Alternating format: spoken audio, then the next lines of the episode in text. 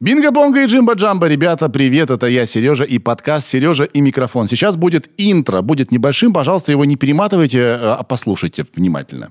Итак, во-первых, спасибо вам, что вы включили нас, поставьте, пожалуйста, немедленно лайк, подпишитесь, ну, все, что вот это вот ютубное и прочее, да, это надо сделать. Э, нам это очень нужно и приятно будет, это раз. Э, во-вторых, канал у меня ожил, вернулся Сережа и микрофон классический. И теперь живет у меня на канале шоу специально для джема. И как раз это шоу и виновато в том, кто сегодня пришел э, ко мне во второй раз, спустя два года. Два года назад у нас здесь был э, наш сегодняшний гость Вячеслав Альбертович Дубынин. Он доктор биологических наук, биологических, не выговорил, и специалист в области физиологии мозга.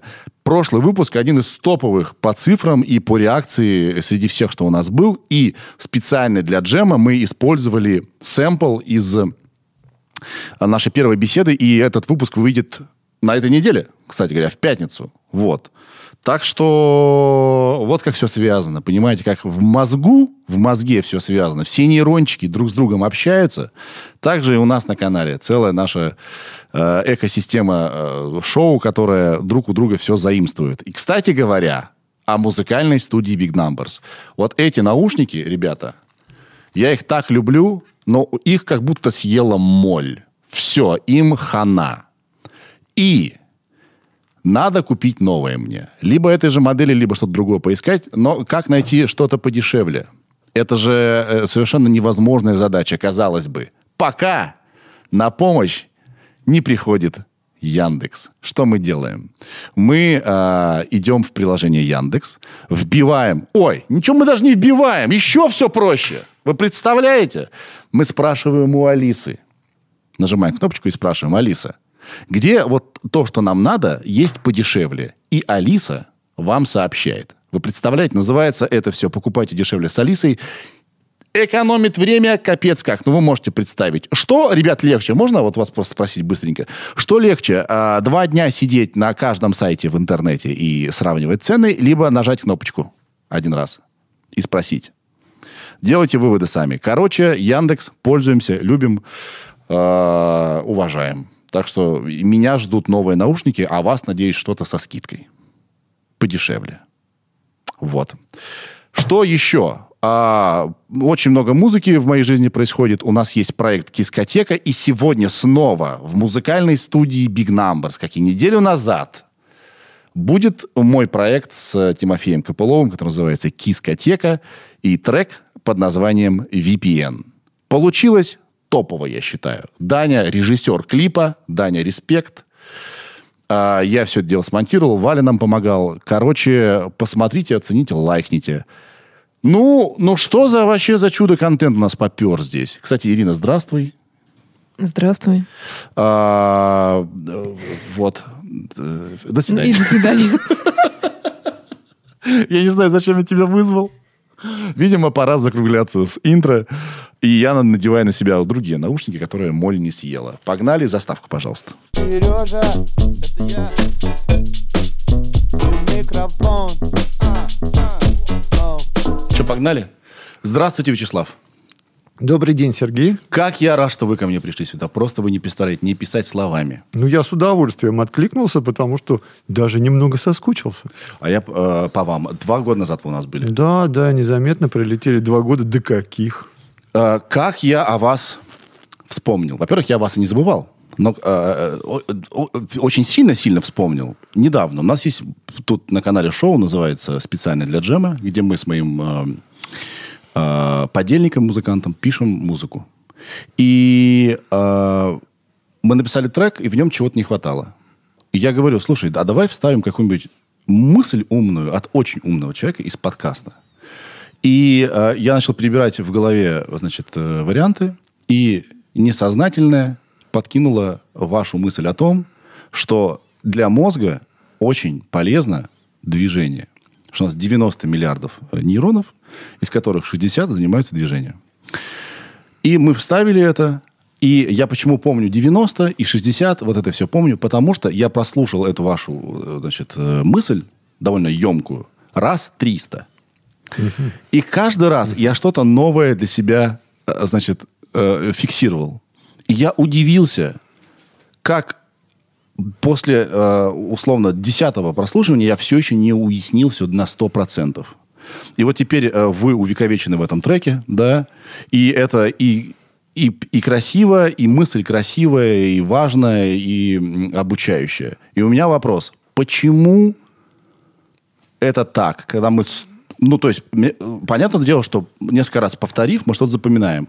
Но почему огромное количество повторений в- в- несоизмеримо лучше, чем, не знаю, 2-3? Почему нам так, так много надо, чтобы зафиксировать информацию железобе- железобетонно? И это одно, одно еще из преимуществ подкаста, потому что здесь часто беседа ходит кругами. И, э, как правило, э, возвращаясь к чему-то, в итоге остается потом какое-то, ну, какое-то резюме беседы. Почему так много нужно повторений мозгу? Ну, как раз музыка, да, и вот этот музыкальный референ данный принцип отлично использует. И если вы в припеве много раз все это повторите, да еще с какой-нибудь такой эмоцией, ну, например, наша экономика как хуёк у гномика, да, это мы вырежем. Ну, только вчера, да, вч- вчера мы познакомились с очередным шедевром. Вы еще не смотрели? Что это? Что Это Шнур очередную песню выложил. Нет, неплохо. Да, неплохо. И запоминается. И там как раз... это А тут не нужно много повторений, кстати. Потому что ненормативная лексика создает дополнительную эмоцию. А, И в этом ее колоссальная, замечательная, потрясающая функция. Вот. И, а тем более она еще связана с половой сферой, как правило, да? То есть это ж не просто там безбашенная дура, а вполне конкретная анатомия. Вот. И вот тут-то, да, все это работает. То есть, смотрите, для того, чтобы наша память из кратковременной переползла в долговременную, действительно нужны повторы эмоциональный фон.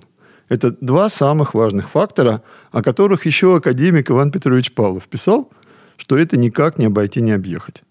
Ну, а повторы, соответственно, требуют от вас усилий, а наш мозг ленив.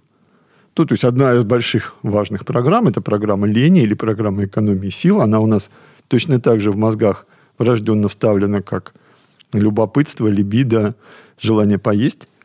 Ну, а эмоции порой не просто создать. И вот тут как раз шутка, юмор, кстати, да? Ведь почему реклама часто включает в себя юмор или хотя бы типа, блин, что за фигню они показывают? То есть это вызывает эмоцию, и на фоне этой эмоции запоминается информация.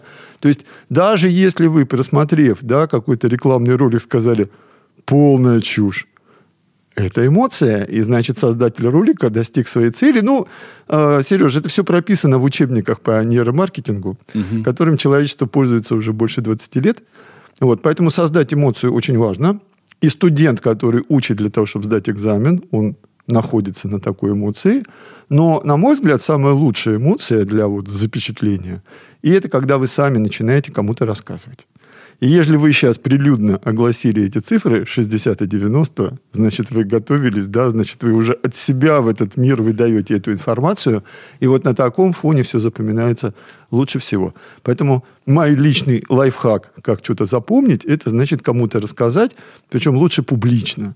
Вот если вы публично выступили с каким-то спичем, а совсем хорошо, когда не 5 и не 10, а 20 раз выступили с этим же спичем, вот тогда, тогда это прям уже намертво у вас в голове на долгие годы сохранится. Ну, так же, как текст песни, да, вот поначалу там поешь наверняка, да, и даже волнуешься, а как там, забуду, не забуду, а потом все это уже катится просто легко, просто, и вы начинаете уже тогда, кроме выдавания информации, да, некую эмоцию дополнительную добавлять, чтобы публика откликалась. Начинают работать зеркальные нейроны. И как бы это очень значимо, потому что мы же живем не только ради информации, а ради эмоций, и желательно позитивных. Значит ли это, что если я хочу что-то запомнить, то я могу создать некоторую эмоцию, и при запоминании чего-то это мне поможет? Ну, то есть, например, да, лупить, лупить молотком по руке, да. Да. Ну, в принципе, психологи придумали кучу методов э, под названием «Как улучшить вашу память».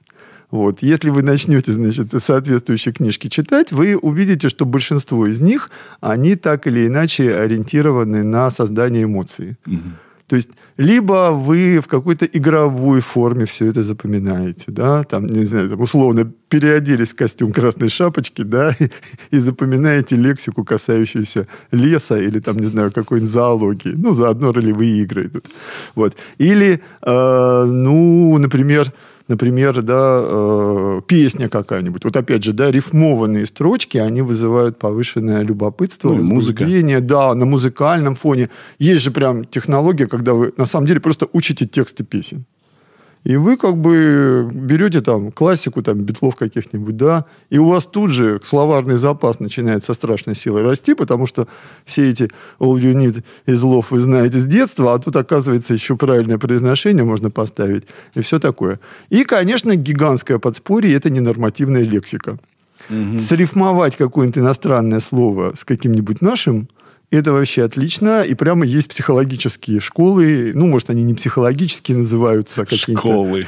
ментальные школы, да, мнемонические. Школа мата.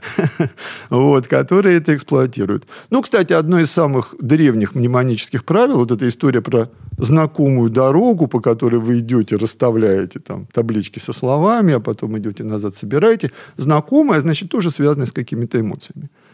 То есть, на самом деле, э, вот этих психологических методов, их прорва, потому что каждый психолог, он их создает, или там педагог, для себя, под свой мозг. А мозги у всех разные. Поэтому получается десятки методов.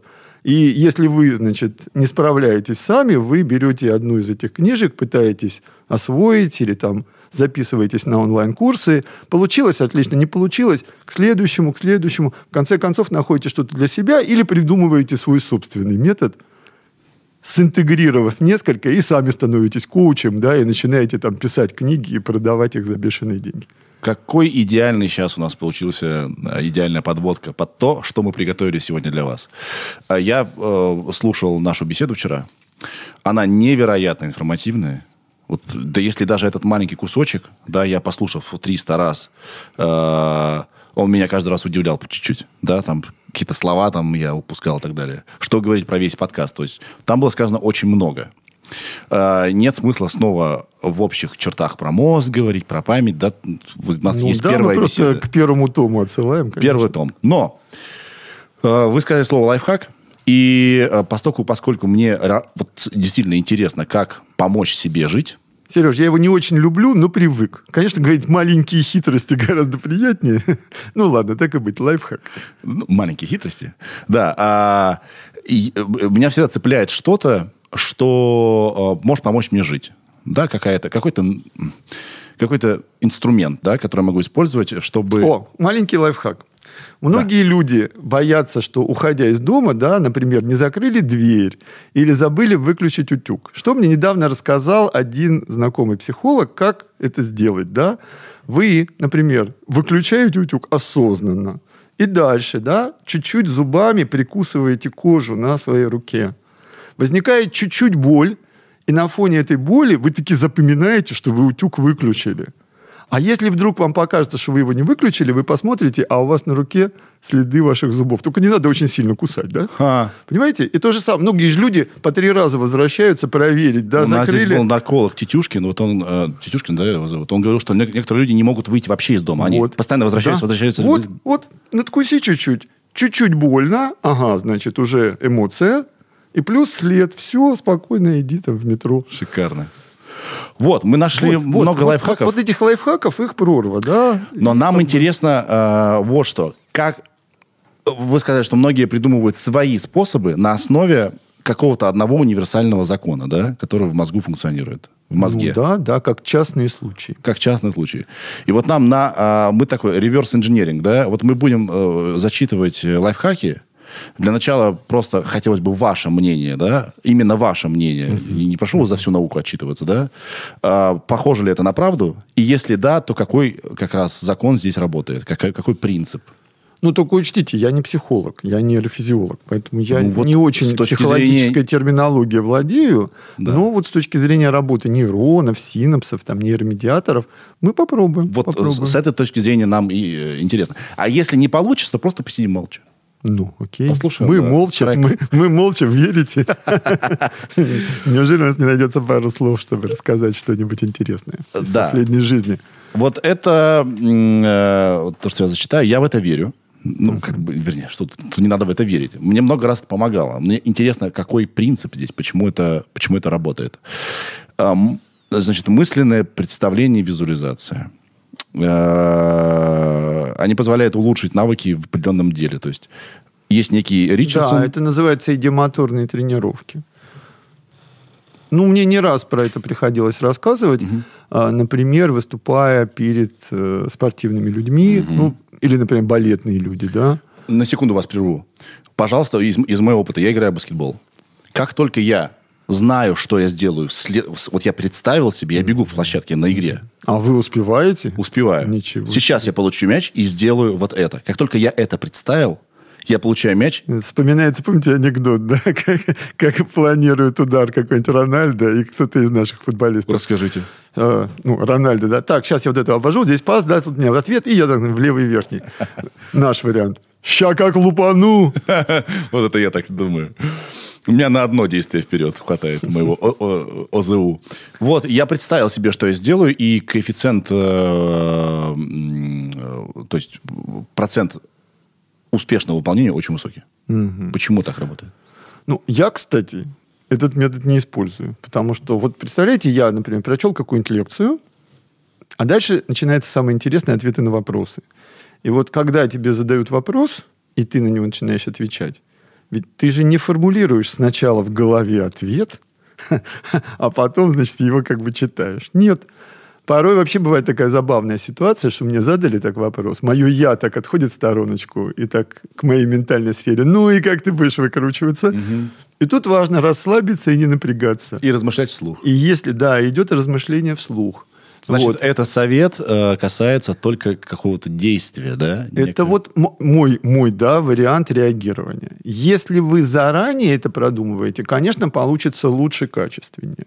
Но, в принципе, как раз э, в самых разных сферах, в том числе и в большом спорте, и особенно это сложно в командном спорте, э, интенсивность ваших тренировок и наработки навыков должна быть такая, чтобы вы вот во время матча вот так мозгами вперед не забегали. Все должно быть уже готово.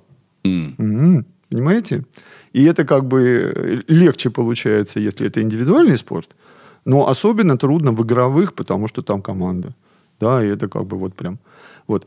То есть, а так вообще-то представлять внутри себя некое движение очень полезно, потому что в этот момент активируются те же самые группы нервных клеток, которые участвуют в реальном движении. И в балете, в фигурном катании, да, в художественной гимнастике. Это называется идиомоторная тренировка. То есть вы про себя проигрываете некую ситуацию, причем в случае, опять же, балета и художественной гимнастики вы во всех деталях представляете, как вы это будете делать. И это реально улучшает потом реализацию движений в как бы Потому что эти нейроны возбудились, они готовы, да? а нет, не просто так. Дело в том, что когда мы чему-то учимся, у нас э, вот в некой исходно такой, как это, эквипотенциальной, ну то есть примерно равномерной такой нейронной сети возникают траектории для передачи сигнала. Ну, возьмем павловскую собаку. Все знают павловскую собаку. Что с ней происходило? Значит, включали звоночек, Дальше кормили, в ответ на, соответственно, еду выделяется слюна, и после нескольких повторов звоночек вызывает слюноотделение еще до того, как пошла еда. То есть в мозге между слуховой зоной, это височная кора, и зоной слюноотделения, которая совсем в другом месте коры находится, возникает некий канал для передачи информации. Иван Петрович Павлов сто с лишним лет тому назад назвал это условная связь, условный рефлекс, потому что тогда даже таких терминов не было. А мы сейчас говорим новый канал для передачи информации, который, собственно, в основе своей э, представляет изменение контактов между нейронами. То есть вот у нас в коре больших полушарий, ну, там условно, да, 30 миллиардов нейронов. Все они друг с другом связаны. Это как интернет. Можно послать письмо из пункта А в пункт Б, и оно дойдет через какие-то промежуточные сервера. И дальше наш мозг как устроен. Если вы повторно посылаете письмо из одного пункта в другой, траектория для передачи сигнала становится более глубокой колеей. То есть вот эта эквипотенциальность, хорошее слово, Сережа. Можно давай. я запишу? Да, давайте. А, а что оно означает еще раз? Одинаковость. Обожаю. Можно ведь сказать одинаковость. Есть еще такой, такой вариант монопенисуально, но это другая история. Эквипотенциально? Эквипотенциально, да. Замечательно. Эквипотенциально. Супер, обожаю. Эквипотенциально, да. Вот, то есть представьте себе, да, такое... Погодите, чтобы запомнить, я должен вам рассказать. А вы знаете, что есть слово эквипотенциально? Эквипотенциально. Все, зафиксировал. Итак, она Если, с- если сразу не получается, то хорошо слово разделить на две-три части, да, и каждая отдельно как-то так представить. Экви, скажем, эквилибрист, потенциал, это типа то, что вас долбануло из розетки, да, и как-то вот, Да. да, то есть... э, Глуб- Иногда приходится на три части делить, например, там дезоксирибонуклеиновая кислота какая-нибудь, да. Ну, ее-то учат еще в школе. Я не учился в школе вообще. Я поэтому, я такой решу, я вырасту и буду докторов наук себе звать. Прям сразу был такой бизнес-план. Отлично. Когда-то давным-давно был детский фильм под названием «Варвара Краса. Длинная коса». Там один из персонажей щеголял словом «престидижитация». Я даже помню это. Да, да. Нас, как он говорил, три дня учили гипнозу, и еще три месяца выговаривать это самое слово, и он его произносил по слогам. Это кино довольно эквипотенциально показывали по телевизору. Вот. Престидижитация, престо, па- быстрый, digital пальцы, быстрое движение пальцами. То есть тоже как бы это самое. Да так вот. Видите, когда- а меня удивило слово, что колея становится более глубокой. Это Да. довольно странно. Это же м, э, э, скорее идет по более по, по прямой, я бы по- понял. А, Когда как? Потому что вот это вот некое пространство, оно не совсем ровное, да, оно такое с мелкими кочечками. И в тот момент, когда ваша машинка, ваших мыслей, можно сказать, да, и представлений движется, да, вот по этой несколько грязной степи, вот, она выбирает более подходящие на данный момент траектории, причем именно на данный момент, потому что если вчера прошел дождь, то тут болото например, да. А если позавчера тут было ралли и там два разбитых машины, то, то- то их нужно объехать. Вот. И поэтому на самом деле вот эти связи, они возникают довольно случайно, но в тот момент, когда машина несколько раз проехала, эта колея становится все глубже и глубже. Реально за этой колеей укрепление связи между нейронами. То есть нейроны изначально, вот когда ребеночек рождается на свет, и там где-то к трем годам у него самая такая богатая синапсами нейросеть, там все примерно одинаково совсем связано. И дальше на это начинает записываться информация, ну, скажем, там, вот это звучание слова, э, ну, не знаю, там, стакан, а это вот сам стакан, его визуальный образ. И так, дынц, возникает вот такой вот канал для передачи информации. А это, например, там опять же вода, ее вкус, визуальный образ, слово вода на русском языке, на английском языке, там, не знаю, на немецком языке. То есть вся наша память это вот такие вот новые связи и суть, да, укрепления контактов между нейронами. А укрепление контакта между нейронами оказалось очень сложным, молекулярным, Сережа, молекулярным процессом, который затрагивает гены, синтез белков и прочие интересные вещи под названием транскрипция, трансляция, репликация. И там черт ногу сломит. Но мы потихонечку с этим разбираемся. А сейчас, сейчас появились методы, которые позволяют это увидеть. То есть сейчас существует такая отрасль нейробиологии, которая называется оптогенетика, которая позволяет пометить те клетки, которые участвуют в формировании нового канала, Мгм. Особыми светящимися белками.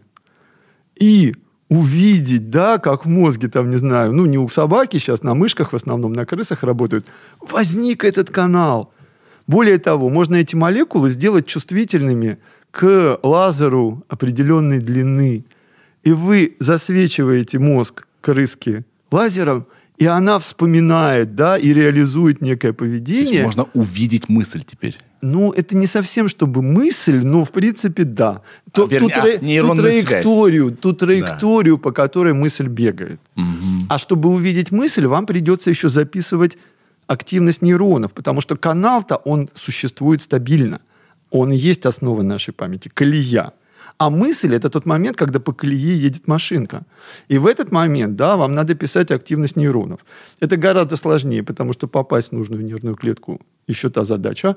Но есть, есть в мире спецы, которые могут навтыкать там в кору больших полушарий или там в какой-нибудь гиппокамп, у нас особо есть центр памяти, э, ну, скажем, 30 электродов или даже 40 у какой-нибудь мышки и записывать активность отдельных нервных клеток. И прямо видно, вот, скажем, мышку научили ходить по лабиринту, чтобы находить сыр. И прямо видно, как у нее в этом самом центре памяти возникает траектория связи между нейронами, напоминающая конфигурацию лабиринта. Более того, вот мышка сидит в домашней клетке, и у нее иногда эта конфигурация как бы вспыхивает. Хм. Это она вспомнила. Есть такое место в мире, где мне дают сыр. Скоро меня туда опять запустят. Вот современная наука позволяет это видеть Э, мы все лучше понимаем все эти молекулярные механизмы, но они настолько тонкие, настолько всеобщие, что, скажем, вот молекула, которая бы вот ввел в мозг и там типа раз выучил испанский язык, вот такое невозможно. Мы можем только так тотально на эти процессы влиять, да и но, то с большой опаской. Ну, плюс это все-таки возбуждение уже созданных нейронных связей. Да, то есть мы не можем, если мы не знаем э, испанский язык, его вспомнить. Ну да, но вы можете вспомнить какую-нибудь другую фигню, да. Вот что делают, например, психоделики. Они все это со страшной силой активируют, и как бы в мозгах начинается каша, галлюцинация, человек вообще забывает, кто он, где он, да, и там становится, ну, условно, там, деревом на краю нубийской пустыни или еще что-нибудь такое. То есть но, понимаете, вот каждый раз это очень что-то неспецифическое, что влияет на всю нейросеть. Мы не можем химическими веществами дотянуться до конкретного как бы, куска памяти. Угу. Но, в принципе, мы можем, наверное, дотянуться электродами, но никто, слава богу, пока не втыкает электроды в мозг здорового живого человека. Да? Если подытожить э, и начать то, вот, э, вернее, вернуться к тому, с чего я начал. Если я вспоминаю какое-то действие, то то ваша машинка бегает по соответствующей траектории. Почему же само действие лучше становится? Колея становится глубже, глубже, и чем она глубже, тем легче в следующий раз машинке ездить. Угу. И возникают то, что называется поведенческие стереотипы, и это хорошо, потому что экономно, и это плохо, потому что ленивый мозг в новой ситуации может сказать, а, это не новая ситуация, я буду действовать как всегда. Да. Вот вечная история когда у каждого процесса есть светлая сторона и темная Это сторона. то, о чем мы говорили, что сначала наш мозг оптимизируется, потом деградирует. Это я тоже помню прекрасно. Ну, это не совсем, это как бы более частная история, которая касается нашего обучения, памяти, наших поведенческих программ. То есть сначала мы учимся и набираем некий поведенческий арсенал, а потом возникает опасность э, так сказать, почить на лаврах и сказать, да я уже все вообще видел, знаю, у меня уже программы на все случаи жизни – и это прям катастрофа, потому что мир-то все время меняется. Да. И иногда он меняется так, что все ваши программы превращаются в труху. И тогда человек сидит и думает, блин, дальше жить-то как? Все, моя жизнь никогда не будет прежней. Так вы будьте открыты новому, даже если это новое не очень приятно. А вот такой вопрос с точки зрения вот, э, работы нейронов и мозга. А почему мы становимся менее обучаемыми с возрастом? Или это не так? Именно из-за созданных глубоких э, этих э, дорожек? Дорожек. Машины Кали, там застряли, кали. уже никуда не хотят ехать в другое э, место. Ну, действительно, программы лени, они существуют. Они называются глобально программы экономии сил. Да? А, и не обязательно смотреть на дорожки в мозге, достаточно посмотреть на дорожки на газоне. Да? Люди так и норовят срезать угол по газону. Это вот прямо вот та самая ситуация стереотипизации. Господи, что там тебе стоит пройти лишних три метра? Соответственно, Нет. лайфхак, ребят, если вас поймали переходящим через э, лужайку, да, посредине, да. вы скажите, я не, тут ни при чем, это программа оптимизации, О, это, не нейроны, Сереж, это я жертва. Это огромная юридическая проблема сейчас, да, я недавно с юристами на этот счет общался, потому что, э, ну ладно, дорожка, а если человек, например, совершил преступление, вот представьте себе, да, у нас есть там зона, которая называется миндалина, амигдала, и там возникает опухоль.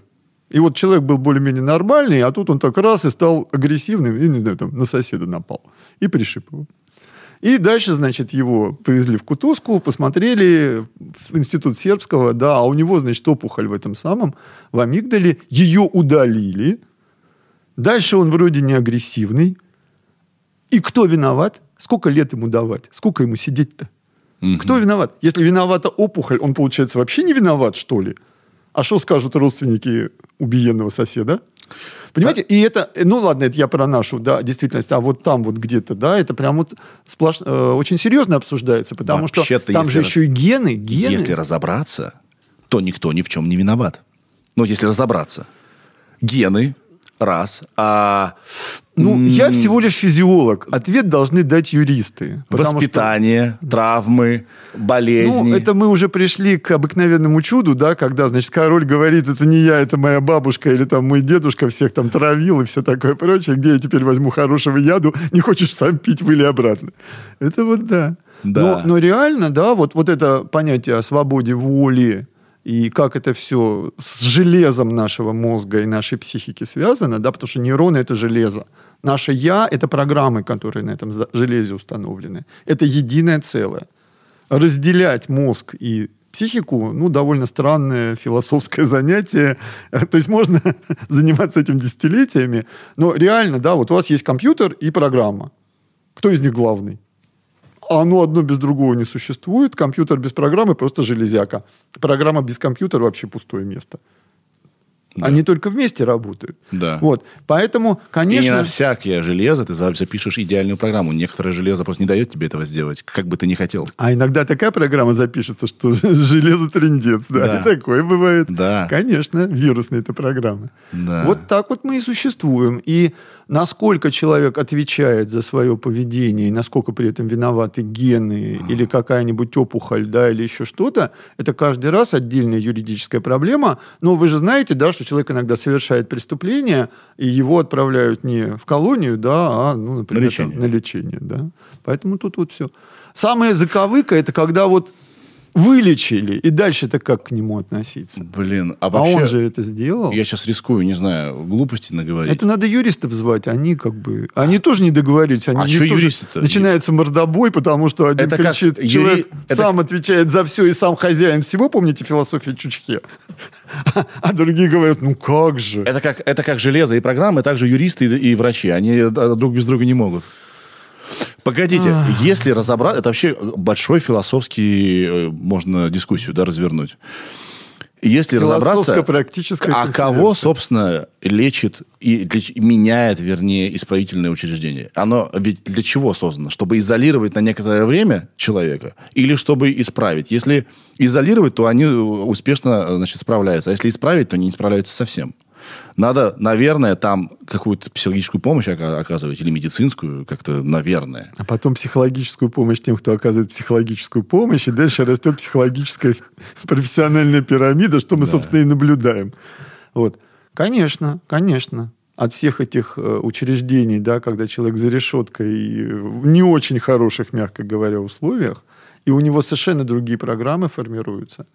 Ну, архипелаг ГУЛАГ-то, наверное, большинство слушателей читали. А не читали, почитайте. Да? Качественная книга. Очень хорошо про это написано. Очень много. Вот, да, это всемирная проблема. Если учесть, что Россия на душу населения, число заключенных одно из самых высоких в мире, это как бы отдельная история. Что там получается потом с мозгами? Потому что, конечно, это все равно воспитание. Вы, когда живете в некой среде, Она вас формирует. она вас формирует, да, как это, жить в обществе и быть свободным от общества невозможно, это, по-моему, кто-то из классиков марксизма-ленинизма сказал, интуитивно чувствуя, насколько все это важно. Но реально, да, вот смотрите, что получается. У нас, с одной стороны, есть сфера бессознательная, да, вот это то, что вы там вначале сказали. Я к вам, Бессознание, я к вам подсоз- сюда пришел с э, сеанса психоанализа. Я хожу на психоанализ. Поверьте, да, есть бессознательное. Мое бессознательное ушло в несознанку, да, это я уже услышал. Вот, значит, а, вот эта сфера, которая говорит нам, хочу это, хочу это, а это не хочу, да? А есть сфера вот той самой воли мышления, которая, по сути, да, квинтэссенция всей нашей памяти, индивидуального опыта. И вот они-то между собой все время и дискутируют, потому что сфера потребностная, она так попроще. Ее иногда сравнивают с собакой которая там не против погулять, там, не знаю, сожрать диван, да, или там нагадить где-нибудь в углу, или там, ну, что-нибудь такое простое, прям сразу, хозяин, дай поиграем, да. Вот. А вот эта высшая сфера, она про длинные планы, она про то, что надо сдерживать, да, вот прямо сейчас сажать весь торт нехорошо, да, или там еще что-нибудь такое сделать. И вот на стыке, а это, собственно, это же анатомически разные зоны, потому что про быстрое удовольствие и запуск поведенческих программ – это наша лобная доля, а про длинные планы – это наша вот эта теменно-височно-затылочная доля. То есть вот тут вот, да, наше представление о мире, о самом себе. Наш интеллект. Принципы. Здесь, да? Ну, интеллект это более такое вот э, Понял. понятие, да. да. Э, знаете, как говорят, такой хороший термин – информационно-речевая модель мира. Вот. Он такой сложный, но он, по сути, про то, что чуть ли не главная задача нашего мозга – это по ходу жизни создать вот тут, вот, вот в этой зоне информационный слепок окружающей среды. И когда мы учимся, и у нас формируется ассоциация между звоночком, да, и там, не знаю, куском еды, это вот оно все. То есть мы первых месяцев жизни, даже с первых дней, по сути, жизни, потому что один из первых навыков, который у ребенка формируется, это э, хоботковая реакция на положение кормления. То есть несколько раз его мамка вот так себе прижала, и достаточно его вот так взять, он уже, значит, тянет губы, типа, где, где, где, где этот источник э, пищи, да, амброзии. Вот. То есть это все начинается очень рано, и дальше к концу первого года начинает добавляться словами, дополняться, потому что мы про то, чтобы все назвать словом. И вот тут у нас возникает некий слепок мира. И это высшее на самом деле, да, что у нас есть. Там наше представление о мире, о других людях, о самом себе. В том числе очень абстрактные моральные принципы. И вот отсюда мы пытаемся чем-то рулить. А лобная кора, она про пожрать, поиграть, да, полениться. Вот. И вот представьте себе, вы там, не знаю, сели на диету. И своей этой теменной корой думаете, ну, все, да, 6 часов прошло, значит, больше я не ем, о, сейчас уже 10, уже 4 часа не жрем, значит, я уже ужасно похудел. И пока вы радостно теменной корой думаете, лобная кора, сговорившись с центром голода, идет к холодильнику, мажет бутерброд, сует в рот, а теменная кора размечталась. И тут она заметила, типа, ребят, вы что делаете? А что, нельзя было, говорят они. Так мы же на диете. Они так, слушай, ну от одного бутербродика же ничего не будет. Мы последний раз. Вот. Вот она, наша воля, сознание, вот здесь она, да? И теменная кора может прогнуться и сказать, ну ладно, завтра сядем на диету. А может сказать, нет, нифига. Ну, ладно, это как бы лайт история. А представьте, сидит там какой-то чиновник, да, такой там, слуга народа, все, и типа я там все там за людей. И приходит к нему какой-то нехороший бизнесмен, и там типа, вот тебе миллион там, ну, долларов, не долларов, ну, чего-то, да. И лобная кора. Блин, деньжищ-то сколько, значит, дачу купим, машину купим. Там, там. А теменная. Так у нас же моральные принципы. И вот она коллизия-то, да? да? И дальше, соответственно, если лобная победит, Теменная должна будет изменить свою модель мира.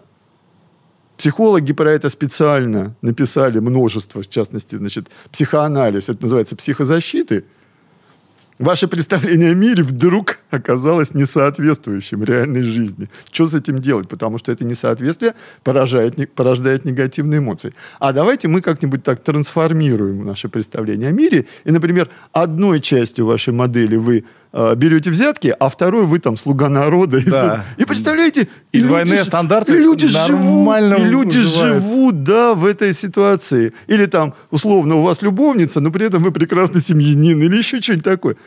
Запросто. Какое там раздвоение личности в клинике? Да вот этих раздвоений личности у нас полно.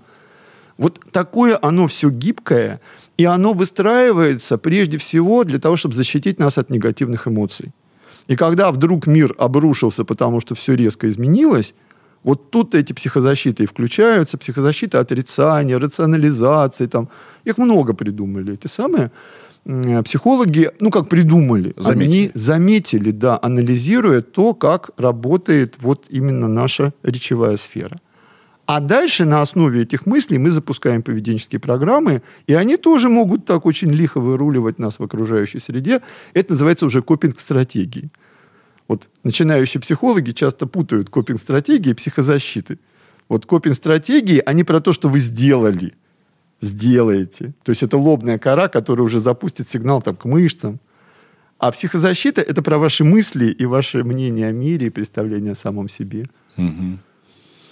И подстава в том, что интеллектуальное понимание всегда быстрее наступает, моментальное. Ты можешь понять, что что-то там нельзя или есть ночью. Сразу же тебе сказали, только, конечно, я понимаю это. А вот этот товарищ, да, вот, Да, ты он- же, только, Только тё- неподконтрольная тебе сторона, до него очень долго доходит. Ну, собственно, вот когда рассуждают о воле человеческой, да, а, собственно, а что такое воля и что такое сознание? В какой момент это проявляется? Это проявляется в тот момент, когда вы своей теменной корой можете лобной коре сказать «стоп». То, что ты предлагаешь, фигня, мы это делать не будем. Какие у нас есть еще программы? Так, программа номер два тоже не подходит, три тоже не подходит. Ничего не подходит, думаем до завтра. Сегодня ничего не делаем. Ну, недаром во всяких восточных философиях вот эта медитация и ничего не делание рассматривается как очень высокое достижение разума, интеллекта, воли. Да? Это на самом деле очень круто, не подчиняться сигналам о том, что я хочу, там, не знаю, Погодите, так вот Поесть, как это работает. порулить. по- Вы тренируете именно теменную кору и вот эти сигналы, которые могут подавить лобную. Подождите. Вопрос. Я миллион слышал, э, я даже сейчас не преувеличиваю, э, выражение о том, как полезна медитация. Медитация, я даже пробовал ее, это постараться ни о чем не думать, либо думать какую-то определенную мысль, да, и на ней зафиксироваться.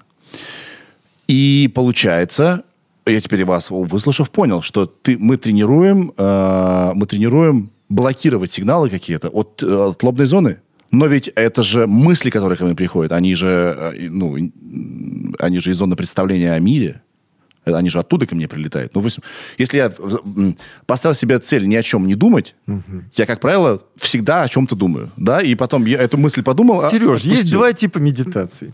Так. Два. Вот то, о чем вы говорите, это ближе к тому, что называется йоговская медитация, когда вы растворяетесь в окружающем мире, Ну, там, концентрируюсь на сливаетесь- дыхании. Да, да.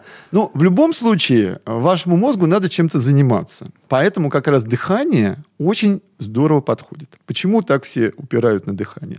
Это супер витальная программа. Ну, вот у нас есть программы витальные, жизненно необходимые. Еда, например, да? Но без еды вас скрючит только так по-серьезному через пару недель, а без дыхания уже к концу второй минуты. Ну, а кого-то уже там через 30 секунд. Поэтому, да, любая осознанная работа с дыханием, она для нашего мозга очень значима. Все эти наши нервные структуры, они на таком врожденном уровне понимают, что дыхание – это очень серьезно. И если вы вдруг начали произвольно управлять дыханием из этой теменной коры, то остальные отделы берут под козырек, типа, да-да, это важно. Ну, поэтому так много дыхательных гимнастик. А самая простая дыхательная гимнастика – это задержать дыхание. Да, то есть вы там, не знаю, нервничаете, вы там кому-то завидуете, там, ре- ревнуете, да, вы просто задерживаете дыхание и не дышите сколько можете. И когда вы начали дышать, ваш мозг говорит вам, во, вот это важно, а не та фигня, о которой мы только что думали. Не помогло с одного раза, ну, задержи два раза дыхание, три раза, с третьего раза точно пробьет. С ума сойти. Но а, обычно это красиво упаковывается, да, там 4 счета вдох, 4 счета выдох, там а, а, поза лотоса, арома- ароматные палочки с берегов Ганга, да. Вот. Но реально за этим работа с дыханием. И вот эта практика йоговская пранаяма, она же про это, про самое разное дыхание. Но фокус в том, что э, это очень удобно, это вот прямо вот, да, как бы доступно, это всегда с нами, это, что называется, дешево и сердито. Поэтому на дыхание... Вы точно так же можете заниматься пальчиковой гимнастикой или там представлять и умножать цифры там, суммарным итогом, да, 7 плюс 7 плюс 7, плюс- когда там это, это все кончится, да, вот. Но дыхание оказалось очень, очень удач, удобным. И вот это одна медитация, которая позволяет вам остановить мысль.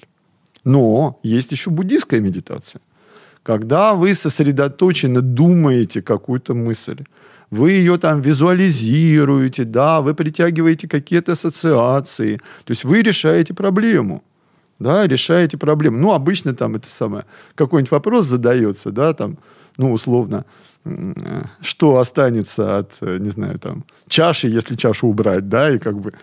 или от звона чаши. да? вот, вот такого рода вопросы, силлогизмы, они позволяют вам не расслабиться и остановить мысль, а наоборот научиться очень мощно концентрироваться на ментальной сфере. И это как раз для контроля вашего поведения очень важная история. То есть вы, ваш мозг учится делать так, чтобы ваши автомобильчики бегали никуда попало, а ходили по одной заученной колее. Отсюда такое значение, например, молитв, мантр. Mm-hmm. Да? То есть у вас какая-то проблема, вы начинаете эту самую молитву, и ваш мозг вместо того, чтобы пугаться, тревожиться, он читает там «Отче наш» или там «Летание против страха». Ну вот сейчас «Дюну»-то почти все посмотрели. Mm-hmm. Да, «Дюну» посмотрели, да? Там вот это «Летание против страха», которое Херберт прям вот выводит в первом томе очень серьезно, она же прям проговаривается – ну, там действительно жуткие всякие, так сказать, события происходят. И как не дать уйти в панику, не дать миндалине вместе с лобной корой, да, превратить все в некую агрессию, в некий хаос. А вы вот этой теменной корой начинаете свою мантру. Да пусть это даже будет буря мглою небо кроет. Неважно. Если вы при этом еще визуализируете, как буря мглою все это кроет, то совсем хорошо, потому что вашему мозгу есть чем заняться. Возникает фокус активации, который давит конкурирующий фокус в лобной коре, который производит панику. И соответственно, возвращаясь к тому, что лобная доля может приказывать нам делать то, чего мы решили не делать, этого... Ну, она не, вот, вот как раз приказывать-то это больше вот про это. А, -а, -а. а лобная она может продавить это решение, продавить, да, да продавить. Да. Тихой сапой. Нас... Понимаете, Настойчиво как... напоминает. Или она может внезапно, да, теменная отвлеклась, а лобная так раз в этот момент, да. Вот люди как срываются, например, после лечения наркоманы, да, вот он прошел в клинике лечения, там, не знаю, два месяца условно, да, все нормально, там, психотерапия, все, значит. 12 шагов, я правил. Да, вообще все, все там завязал навсегда. Дальше он приезжает домой, а его мозг помнит, за батареей заначка. И он заходит, и через три, три минуты укололся. Угу. Лобная кора настолько быстро все сделала, что теменная не успела ее остановить. Понимаете? То есть наш контроль волевой может не успеть, потому что, ну, какая-то критическая ситуация. Лобная, теменная кора может отвлечься, вы о чем-то думали, а лобная в этот момент что-то такое натворила. А помните 12 стульев? Нет, золотого теленка, когда, значит, этот самый Балаганов в трамвае уже богатым получив деньги, вытащил кошелек. Он говорит, да, машинально, машинально, да? да? Потому что теменная кора, она как бы не о том думала. Она может полениться. Лень мне обдумывать ситуацию. Лобная, делай, как знаешь. У нас же есть стандартные, вот эти, опять же, стереотипные программы. А давай-ка мы сделаем, как обычно. Поэтому глаз да глаз. И вот этот самый волевой контроль, который обретается через медитацию, он здесь работает. Условно, случае... эти мышцы тренируют, да? Мозговые, Мозговые мышцы, да. То есть в случае, э, соответственно, йоговской медитации вы учитесь вообще как бы убирать мысли, и вместо того, чтобы о чем-то думать, и главное что-то делать, вот Главный-то посыл – не делай прям вот сразу ничего. Ну, наверное, в Индии, где плотность населения очень велика, эти программы, они как бы так правильно возникали, потому что вы сидите под деревом бодхи, не отсвечиваете, не путаетесь ни у кого под ногами. Вот. Значит, я сижу и типа растворяюсь в этом голубом небе, в этом шуме ветра, да, в этом значит, плеске ганга, вот. И главное, я ничего в этот момент не делаю, и как бы нормально. А в случае буддийской вы сосредоточены на какой-то мысли, но тоже ничего не делаете. Вот. А наша-то жизнь, она такая, что порой что-нибудь сделаешь, только потом подумаешь вот эта лобная кора успела обойти теменную. А по-хорошему, да, надо бы все время контролировать. А это тяжело. Это тяжело. Это лениво. это иногда не успеваешь. Ну, в той же игре, да, вот опять же, вы успели представить себе там баскетбольный, да как вы это сделаете? Хорошо. А так-то вообще-то в основном, да, идет, как обычно, наработанные навыки. Ну, игра, она на то и игра что там не должно быть реальной опасности, да? И как раз ведь игровые программы, они же отдельно в мозге существуют. И опять-таки и в мозге человека, и в мозге животных. Животные играют. Играют по двум причинам. осваивать двигательные эти самые и учиться работать в команде. Потому что, да, козленок бегает по лужайке, потому что ему там убегать от волка, но два козленка ботаются, потому что они учатся, кто из них сильнее, кто потом в стае будет вожаком. Или там гепарды играют друг с другом, чтобы потом вместе охотиться. Или еще что-то. И игра – это важнейшая врожденная программа. Ее не человек придумал.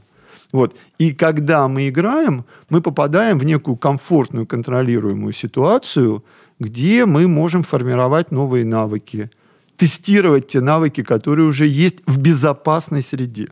Потому что игра по определению происходит по взаимному согласию, по определенным правилам, да, и в безопасном месте. Об этом писал еще Йохан Хейзинга, философ, в 40-е и в 30-е годы прошлого века, который э, игру выдвинул вообще как что-то чуть ли не главное да, в истории человечества. Вообще психологи, философы, они часто что делают? Они берут что-то одно, вырывают и говорят, вот главное. Да, и там Фрейд говорит, главное либидо. Там Адлер говорит, главная агрессия. А Хейзинга пришел, говорит, а главное, ребята, это игра. И каждый раз очень хорошо получается, очень складно. Потому что огромная часть нашей культуры и нашей цивилизации, она связана с либидо или с агрессией, или с игрой. И Хейзинга написал книгу «Homo ludens» – «Человек играющий». И очень все здорово, и вывел из игры и политику, и спорт, и театр, да,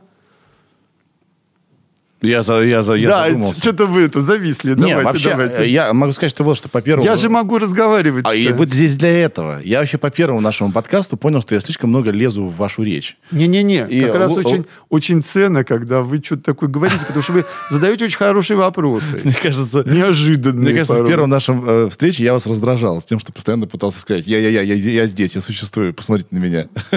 А сейчас я наслаждаюсь, я слушаю вас. Нет, нет. э, Вообще про- Это вообще практика, видимо, дискуссий последних лет, потому что если ты ждешь, пока оппонент закончит, тебе вообще сказать не, да- не дадут. Поэтому давай, давай, говори, иначе как бы кто ж тебя будет слушать? да? Нет, я для меня Давайте, вообще... Сереж, давайте. Для меня тема, вот то, что вы сказали, про медитацию рассказали, про контроль лоб, Ну, лобной господи, доли. вот это- эта книжка это есть, очень важная есть штука. молиться, любить, да? Вот, казалось бы, попсовая книжка, да? Но там как раз вот эта глава про Индию, про медитацию, она же отлично написана. Не читал. А вы почитайте. Она хоть, конечно, женская, да, там, и там Джулия Робертс потом это сыграла. Ну, как можно сыграть медитацию? А при Никак. каких обстоятельствах вы прочитали эту книжку? Э, Моя вторая жена мне ее порекомендовала. Какого цвета была обложка? Ну, Белая, цветастенькая, хорошая, да. И там слова «есть, молиться, любить» были сделаны в виде цветочков, четок каких-то. А вы как... э, Вы не сказали, я вообще-то доктор наук. А Что, я- ты- что, что это А вы такое? знаете, любое серьезное писательство, оно интересно. Ведь что такое писатель? Вот опять же, мы только что говорили про вот эту информационно-речевую модель мира. Да. Она нам нужна, чтобы там что-то прогнозировать, рассчитывать. Но мы можем ею еще мечтать, строить планы. А всякие писатели-сочинители могут создать там чуть ли не целый мир. То есть, представляете, какое свойство у этой штуковины? То есть мы благодаря этой системе можем зарабатывать положительные эмоции вообще на пустом месте. Не надо ничего есть, да, там, или там, не знаю, заниматься сексом. Вы просто расскажите анекдоты, у человека выделился дофамин. Весь юмор держится на этой системе. Даже в самых простых его проявлениях. У Чуковского же есть книжка «От двух до пяти», где он про юмор детей да, рассказывает. Самая первая детская шутка – собачка говорит «мяу-мяу». Да. И ребенок смеется, потому что это новое, это, это новая новизна. То есть А никто меня- не так еще А- не складывал эти два кубика. А у меня, я же вот, юмором занимался всю свою жизнь, и занимаюсь. У меня есть четкая теория, что такое юмор. Юмор – это когда неправильно. Вот, если, если Не, лю- со- не соответствует тому, что было раньше, да? И, либо как принято, либо ожиданиям. То есть юмор – это всегда про это. И это тоже, я думаю, что нужно для обучения в социуме. Через юмор ты э, учишься понимать правильно-неправильно. И через смех ты, э, ты это сознаешь. Условно, э, с- с- племя Да, один, значит, взял э, какой-нибудь кокос, долбанул, он раскололся, выпил, второй себе по ноге. Все заржали. Неправильно. Так не надо. И весь юмор вот он такой. Любая шутка, это как нельзя, как неправильно. Ну, я бы еще добавил, что там всегда есть элемент неожиданности и новизны. Да, то есть все ожидали, что ты его разобьешь, а ты, блин, подбросил и подставил голову, да? Да. И разбил не кокос, а голову. Как, Да. у как в «Бравом солдате Швейке», когда, значит, он подбросил пивную кружку, и все тоже плохо кончилось. Но это не противоречит, потому что а, э, неправильно это и есть новое. новое, да, неправильное новое, опять же, обходящее стереотипы. А значит, юмор, он против нашей линии. И Ха. это очень круто, да, то есть он показывает новые пути. И они вначале могут восприниматься как парадоксальные, а потом кто-нибудь, блин, а вообще смешно-смешно, но мы же реально можем так сделать. Или, а почему мы так привыкли думать? Почему наши машинки там так завязли глубоко колесами? Есть же вот другая дорога, да? Да, да, да. И в этом смысле значение юмора, оно совершенно колоссально. По сути, это тот же самый Хейзинга, да, игра, но игра прежде всего на вербальном уровне. Вот. Но, с другой стороны, когда ребенок делает из глины лошадку, в этом же тоже куча юмора, по сути. Новизны, неправильная лошадка, но она же лошадка. Я не соглашусь. Если ребенок делает из э, глины лошадку, он там видит лошадку. Мы не знаем, что он там видит. Для него она правильная. Это для нас она неправильная. А когда ребенок говорит, э, собачка говорит мяу-мяу, тут все понимают как бы э, правила. Ну, тут, наверное, разные варианты и слои юмора есть. Вчера только был э, один фильм, где человек программировал робота, и, значит, так, какой уровень юмора мы его ставим? 80%, значит, включает робота. Программа самоуничтожения запущена. 6, 5, 4. Так, уменьшаем уровень юмора. Да. Уменьшили до 50, уже можно жить. Потому что вот эти хохмачи, которые прям вот совсем... То есть все хорошо в разумных пределах. Но э, соотношение юмор-игра, они, конечно, очень интересные. И действительно, э, детская лошадка, ребенок в ней видит лошадку, но он видит ее понарошку все равно это понарошку остается. То есть это остается игрой. Если ребенок видит в игрушечной лошадке настоящую лошадку, То это уже так. детская шизофрения. Понимаете? Да? Детская шизофрения есть. есть Ну, ее есть, сложно да. диагностировать, да, поэтому часто говорят, это расстройство аутистического спектра, как-то, да. Вот. Но э, как раз разница между фантазией и шизофренией в том, что фантазия вы остаетесь контролирующим ситуацию, а при Да, шизофрении соглашусь. нет. Это так же, как с приемом психоделиков. Да? То есть Дали рисовал свои картины, искажения и оставался при этом в здравом уме и тре- трезвой памяти. И на вопрос, а как, что вы принимаете, он, какие наркотики, он отвечал, зачем наркотики, я сам наркотик. Говоря о том, что вся эта фантазия, вот это «я гуляю на траве», 100 фантазий в голове, юный морец, великолепная поэтесса детская. Вот. А э, человеку, который принял ЛСД, он эту фантазию уже воспринимает как реальность, у него отрубает контроль, и дальше там, типа, крылья выросли, вылетим в окошко. Как это работает на нейробиологическом уровне? Э, К сожалению, да, э, критериев настоящее, не настоящее явных-то нету. Мы сейчас с вами дойдем до солипсизма и субъективного идеализма. Что-то у нас такая философская сегодня беседа. Пусть она Да? будет такой. Откуда я знаю, что вообще вот вы сейчас сидите передо мной, вот, а не просто вот там, не знаю, по дороге в метро я не надышался, значит, каким-то психоделиком, да, или еще что-то, или там съел с утра глазированный сырок, а там такое, и вот, пожалуйста, полезло. Вот. И где эта проблема? Философы уже 500 лет над этим голову ломают, и мы говорим, что нет, ну все-таки мы согласимся, что мир объективен. Ну не мог же я всю эту фигню сам придумать, да? Начиная от Толстого и кончая политическими проблемами. Психоделики, Вот. они вызывают сомнения в реальности мира. А, на фоне психоделика Я человек не вообще пробовал. Я забывает. не пробовал ни разу психоделики. А, Человек вообще забывает о том, что он его принял. И он оказывается в галлюцинации, которую принимает за чистую монету. По психоделикам существует огромная литература, потому что когда Альберт Хоффман случайно достаточно набрел на эти молекулы, ну, есть э, эрготамин, такое вещество, которое вообще в спорынье. А спорынь- спорынья, спорынья – это такая плесень на грибных колосьях. Да? И эту спорынью человечество знало испокон веку. Потому что если поешь хлеба, значит, э, с такими колосками, в кавычках, возникает два круга проблем. Э, Жуткие спазмы сосудов, вплоть до отмирания там, рук, ног, кусков кожи, прям вот совсем плохо. И жуткие галлюцинации. Это называлось болезнь святого Антония, надо было молиться святому Антонию, может быть, поможет.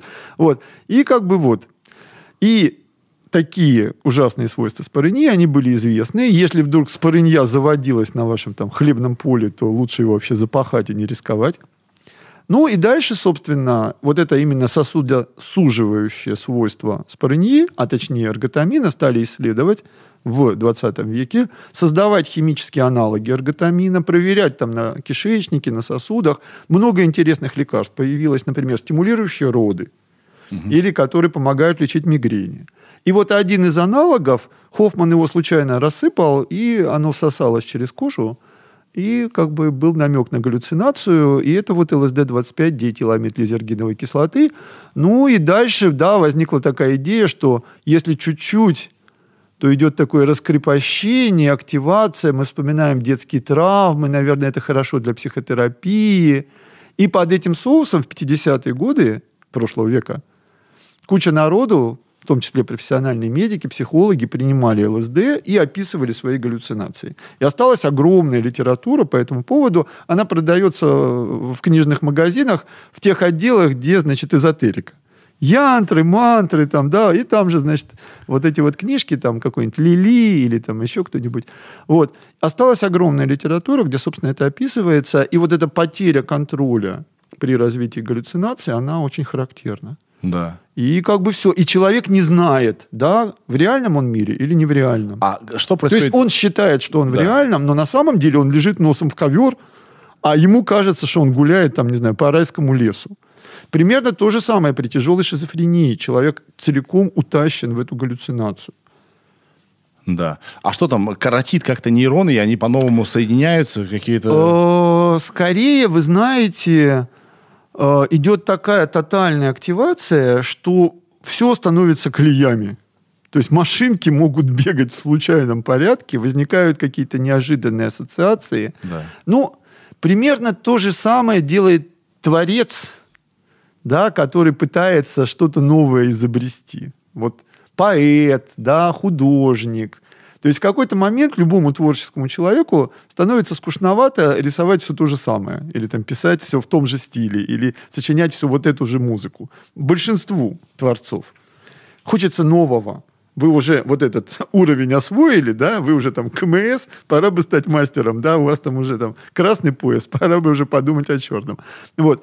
И в тот момент, когда вы выходите за привычное, вы часто как бы так расслабляетесь и типа, ну, мысль, гуляй, где попала. Да? Вот это похожее состояние. Для этого нужно снизить уровень торможения в нашей нервной системе.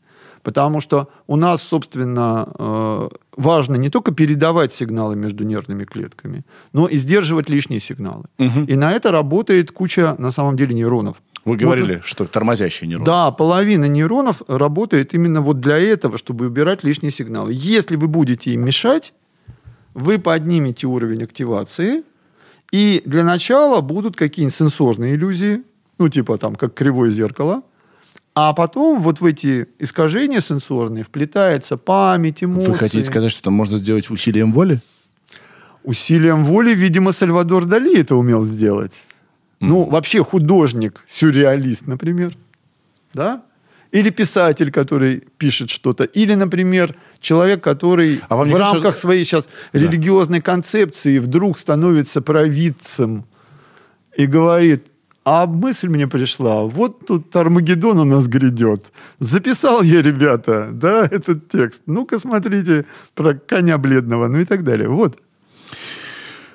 А... Да, и, кстати, для этого часто что нужно? Сенсорная депривация. То есть да. обычно наш мозг загружен сенсорикой. Есть камеры, да, где нет ни звука, ни... Э, Эти камеры назывались кельи. Да. Понимаете? То, что сейчас за большие деньги, раньше это было просто, да, монастырь, дыра в земле, да, и вы в этой самой дыре в земле сидите, и уходит сенсорика, и ваш мозг начинает слушать сам себя. в какой-то момент он повышает уровень чувствительности к слабым сигналам, у вас начинают появляться необычные ассоциации, мысли, может быть даже что-то вроде галлюцинаций. И вот уже с вами демоны говорят, там, или ангелы, или еще что-нибудь такое. Представляете, как это все интересно? Да. А если человек медитирует там часами, ой, часами, неделями, месяцами, В такой... Да. э, в- да. Или как Даниила, таких Андре- условиях. Даниила Андреева, да, посадили его в одиночку во Владимирском Централе в сталинские времена. И он выдал свою «Розу мира». Потрясающая, пр- правительская, можно сказать, книга, да? Вот что читать-то сейчас надо. Ужас. А, «Роза мира» одно время была популярна. не знаю, что Да. такое «Роза мира». Ну вот. Солженицына я еще могу. э, Да, это ха- всё гораздо Про ГУЛАГ, а «Роза мира» я нет. Ну, Не, ну, ну, подтяну, подтяну. да, да, к следующему разу, пожалуйста. А, это тоже любопытная, интересная... м, Не, ну, в конце концов, что там этот Андрей? Вот Дюна Херберта, он же ее придумал. Он придумал. Но, но- Господи, Роллинг придумала Гарри Поттера, да? То есть писатели создают целые миры.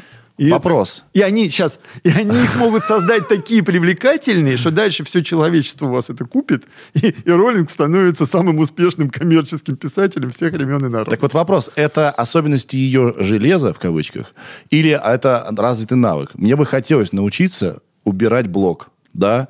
Потому что, насколько я... То и другое, как всегда. Вам достался хороший мозг, который Да. к этому предрасположен, но дальше вы пашете, пашете, пашете, пишете эти рассказы десятилетиями. Вам их, значит, кидают в морду всякие редактора, говорят, что это фигня, а потом там 20-й редактор это печатает, и вы становитесь всемирно знаменитым писателем. Ну, у Роллинг такая же история. У Стивена Кинга такая же история. У Стивена Кинга есть замечательная э, книжка «Пляски смерти». Ну, он же классик жанра, да, там саспенсы, хорроры. Но книжка «Пляска смерти», она такая литературоведческая, еще одна, пометьте там. Она про то, вообще откуда взялся этот жанр, начиная с Шелли, Франкенштейна, да, то есть сначала какие-то повести ужасов, потом романы, потом фильмы. И в частности, он описывает, как он сам дошел до жизни такой, и он это писал 20 лет в стол, Пока наконец-то, да, очередной его ужастик не опубликовали, а потом еще, а потом еще, а Нет. потом пришли и выгребли у него все, что Подождите. было за 20 лет написано. Но это уже следствие. А причина, он, он умел каким-то образом выйти за, за э, границы вот этих вот э, э, наезженных да, представлений, путей и так далее. Мне чтобы- кажется, что здесь э, главное любопытство самого автора. Вот Булгаков, когда театральный роман, да, вот э, его, это самая, опять же, книга, там же описывается как бы механизм творчества. И вот увидел я там некую коробочку, да, а в этой коробочке снег, а по этому снегу бежит человек, и вдруг выстрел, человек упал, и там потекла кровь. И, и ты начинаешь это рассматривать, и эти фигурки начинают жить в твоем собственном мозге. Вот эта фантазия, она иногда бывает вербальная. То есть вы именно словами мыслите. И так мыслят поэты, например, да? И там, опять же, вот у Маяковского есть книжка, даже не книжка, а буквально рассказик «Как делать стихи». Как он искал эти рифмы, да, как он, значит, вышагивал эти рифмы, как, значит, ему приснилась вот эта али- э, э, метафора тело твое буду беречь, как солдат там искореженный, изрубленный войной, берё- бережет свою единственную ногу. Ему это приснилось, он записал это на папиросной, значит, пачке, с утра смотрит, блин, что за единственная нога? Ну, потом вспомнил, на радостях рассказал девушке, потом, значит, еще две недели страдал, как бы она кому-то не рассказала, потому что ведь украдут, да, украдут метафору. Вот. И вот эта вот кухня, кухня творца, она жутко интересна. И в случае художника, и в случае поэта. У поэтов это как бы, мне кажется, в наиболее четком виде, потому что там поэзия действительно иногда это вот два четверостишия, и уже как бы, да, там какой-то там ночь, улица, фонарь, аптека, и все так, «О, как это круто. Мы говорим про людей, которым повезло, не знаю, по- Они как- пашут, они пашут. и не пашут, потому что они в себе это открыли по каким-то причинам. И, а, а, я сейчас, возможно, потом... Цитата. Борис Пастернак. Э, Очень хорошая цитата, я очень люблю. Да. Он, у него цитата. «Только гений активен спонтанно, остальные работают из-под палки обстоятельств». Ну, себя он, я думаю, относил к гением, но даже гению нужна палка обстоятельств, да, то есть вас это лежит, вам это интересно, и вы готовы заниматься искусством ради искусства, но при этом вам еще нужно там платить долги, ипотеку, выращивать детей, Да. и все это вместе Ну, соединяясь. конечно, одного таланта мало. Э, Еще нужно усердие, трудолюбие, э, какая-то рабочая Да. этика. Я пытаюсь сказать вот что. Давайте. Уже десятую минуту. Давайте. Я не зря спросил вас про психоделики. Возможно, сейчас по тонкому льду буду ходить. А но- может, зря, да. Может, Ну, если что, уберем. А, хоть мы не любим этого делать, убирать что-то. Э, Я слышал Психоделики – это зло. зло, а я слышал про относительную пользу. Именно как возможность э, открыть в себе какие-то новые связи и пути, и, возможно, как какой-то путь Э, да, к тому, чтобы это, начать это творить. отдельная совершенно история. Да. Значит, э, на самом деле это две истории. То, о чем вы говорите, это действительно некая такая активация нейросетей, которая получается искусственным путем. Ремарка очень важная. Я не пробовал э, психоделики. Да-да-да, я- и я уже- реально очень сильно боюсь это делать. И правильно делаете, потому что э, даже однократный прием может привести к тому, что вот у вас активировались нейросети, а потом как бы пыль осела, и, и оно как-то собралось по-другому. Да. И был такой Сережа, а стал какой-то другой Сережа. Поломанный, И- да. Да. Вот. То есть люди, которые, люди, которые идут на это, они как раз надеются, что когда пыль осядет, с ними как-то станет лучше. И а, часто это люди, у которых существует некая застойная проблема. Потому что вот то, что называется психотравмой, это ведь тоже та самая колея, по которой все бегают и бегают машинки. То есть мы сейчас дошли, опять же, до памяти, но до памяти негативной. Да, вот с вами случилось что-то прям плохое, да, кто-то умер там, или там, не знаю, любимая жена изменила там в какой-нибудь особенно причудливой манере, или еще что-нибудь такое. И вы с этой травмой, вы живете. И она реально существует. Все время эти машинки наезжают на центр негативных эмоций. И вы вроде как-то нормальный человек, но у вас этот червь Вы этого не можете от негатива. этого освободиться никак. Да, и как бы любая психотерапия, да, она как бы оказывается слаба. Ну, на время помогло, а вот. И вот на этом фоне иногда, да, психоделическая вот такая активация, она может, опять же, поднять пыль, а потом все это уляжется, и может быть, если повезет, Пересоберется по-другому. да, пересоберется. То же самое действие оказывает вполне легитимный, легальный способ под названием электрошоковая терапия Мгм. которую тысячу раз показывают в голливудских фильмах как что-то очень страшное. Реально, как бы это уже отработано очень хорошо. Человеку под общим наркозом, естественно, по согласию, да, дается вот эта судорога электрически вызванная. Идет, опять же, так же, как при психоделиках, тотальная активация. И это помогает, например, при тяжелых депрессиях, которые, ну, как говорят доктора, фармакорезистентные. Вот еще одно хорошее слово. Невосприимчивые к Да, лекарствам. к лекарствам. Потому что, на самом деле, вот когда у человека депрессия, первый уровень – помоги себе сам. Ну, там, за счет. Второй уровень, значит, вы идете к психологу или там к священнику. Это, в общем, родственные специальности. Вот. Коллеги. Третий уровень – это антидепрессанты. А дальше, если все это не работает, и вы все время на грани, там, не знаю, суицида, а суицид – это самое страшное, что вообще может тут произойти, вот, вот есть еще, ну, например, электрошоковая терапия или, например, уже хирургия, то есть это, и такие методы иногда используются. Так вот, и при электрошоковой терапии, и при ЛСД, так сказать, инвазии возникает вот такая вот активация. Подобная же тотальная активация возникает при эпилептическом припадке. И еще есть одна ситуация – хороший оргазм. Там тоже идет мощнейшая активация, и как бы, ну, она не такая, как при эпилептическом припадке, но если вспомнить, да, волну эмоций, там некие мышечные сокращения, да, там это самое, звезды в небесах, ну, бывает же, да, иногда Да. же очень удачно иногда получается. Иногда действительно э, после хорошего оргазма э, мир кажется лучше на продолжительное время. Вот, то есть мы можем улучшить наше мировосприятие вот таким глобальным возбуждением. Дальше пыль осела, ну как это самое, да, притворение мира, покидали камни. Помните, в театре Образцова когда-то был, был спектакль, может и сейчас есть, божественная комедия, когда, значит, творец вместе с ангелами кидают вниз, значит, какие-то глыбы, типа, ой, пылища-то какая. Ну ничего, к завтрашнему дню уляжется. Вот, значит, э, когда пыль уляжется, то мы надеемся, что все соберется лучше. И сейчас э, на э, там на Западе или где, кое-где на Востоке. Ну, в общем, не у нас. С этим работают. Естественно, даже на этом уровне это очень сложные работы, чисто бюрократически. Потому что куда ни крути, все равно психоделики, ЛСД – это запрещенные наркотики везде. Меня поражает, Поэтому- как люди едут в, э, принимать аяваску. Вы знаете, что это такое? Да, конечно, как бы, ну да. К этим Хрен шаманам, да. в Хрен это у кого? А потому что в цивилизованных странах Да. Да. Так вот, сначала про цивилизованные страны. Вот чтобы вы работали, например, в клинике с тяжелой депрессией и ЛСД, вы должны получить э, разрешение этического комитета.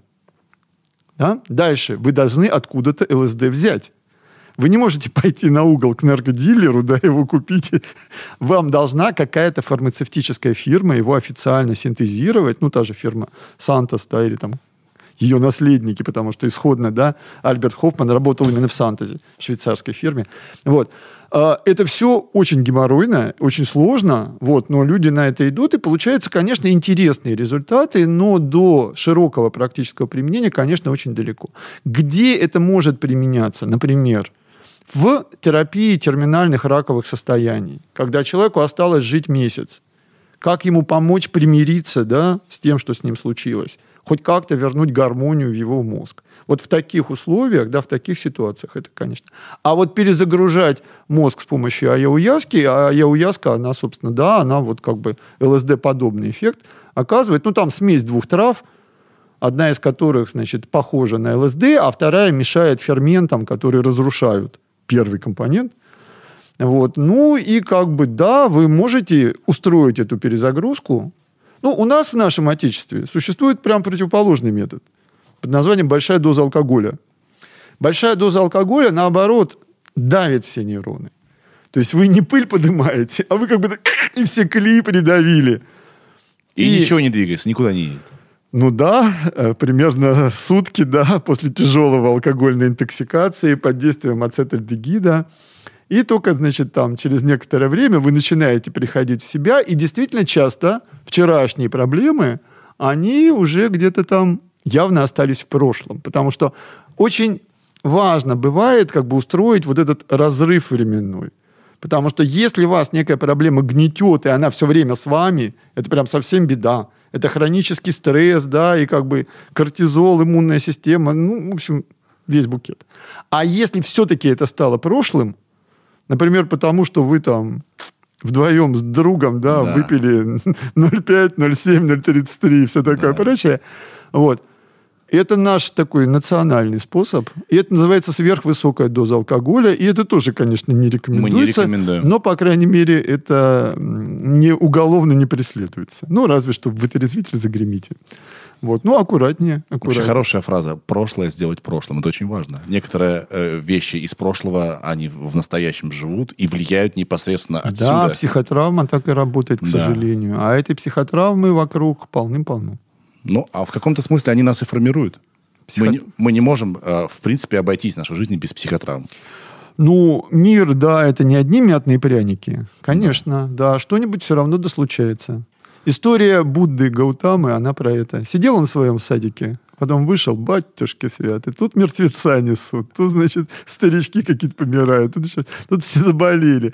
А я-то тут царев, царевичем. И как бы торкнуло его, пошел под дерево Будхи, посидел немножко и сказал людям, забудьте, да, о своих привязанностях. Медитация, медитация, медитация. Помните, как в Покровских воротах? Воздержание, воздержание. А вот это я воздержание. наконец-то помню.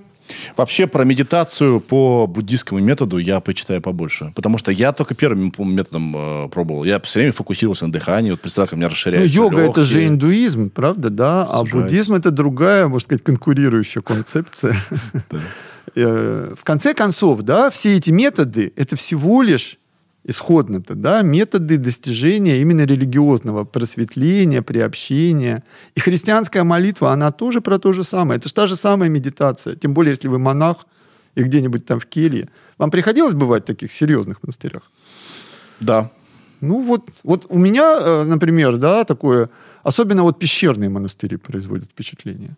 Когда э, вот что-то там выкопано в земле, вы идете по этим ходикам, да, и, значит, тут келья, тут келья. Причем кельи такие, что даже лечь полностью нельзя. То есть вы так и находитесь там, например, два года в полусогнутом состоянии, а еду вам просовывают через щелочку, да, под дверь, это очень серьезная сенсорная депривация. И тут такие просветления Мгм. придут.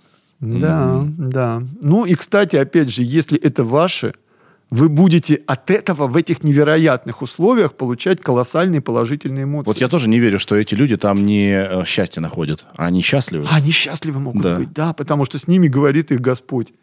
И сейчас ведь недавно была статья, я уж не знаю, как они это сделали, но они взяли каких-то монашинок, кармелиток, что ли, и таких продвинутых, да, которые прям вот медитируют, молятся, и Христос с ними беседует, их клали в томограф, они молились, и было видно, как у них возбуждены центры положительных эмоций. Это не вранье. Они у них возбуждены на уровне оргазма. М, Представляете? м. То есть это все у нас в голове. Ну, какой-нибудь там побег из Шоушенка, он же тоже про это. Мы так устроены, что мы благодаря вот этой модели мира можем в самых чудовищных условиях быть счастливы. Потому что это оно у нас с нами. Конечно, желательно, чтобы можно было погулять, поесть по-человечески, да, пообщаться. Но мы так устроены, что даже в одиночной камере мы можем оставаться счастливы, потому что мы придумываем, мы думаем, мы, мы работаем с этими информационными сущностями. Да, мы можем жить э, в, в абстрактном поле каком-то, в, в поле понятий. понятий, сюжетов. Да. Ну, тут кто, математик живет в своих математических теоремах, да, а Пушкин там сочиняет маленькие трагедии, или там Бориса Годунова, и потом бегает и кричит «Ай да Пушкин, ай да сукин сын». И в конце концов, Он же в восторге. а есть ли большая с точки зрения э, нейробиологии разница между воспоминанием и фантазией? Да нет. Ну, реально или нереально, да? Реально. Ну, все-таки, да, мы как-то так сделаем скидку, что все-таки это реальная штука, а нереальная, ну, не совсем настоящая. В этом сейчас, кстати, а, огромная отдельная проблема, потому что мы же уходим в виртуальный мир.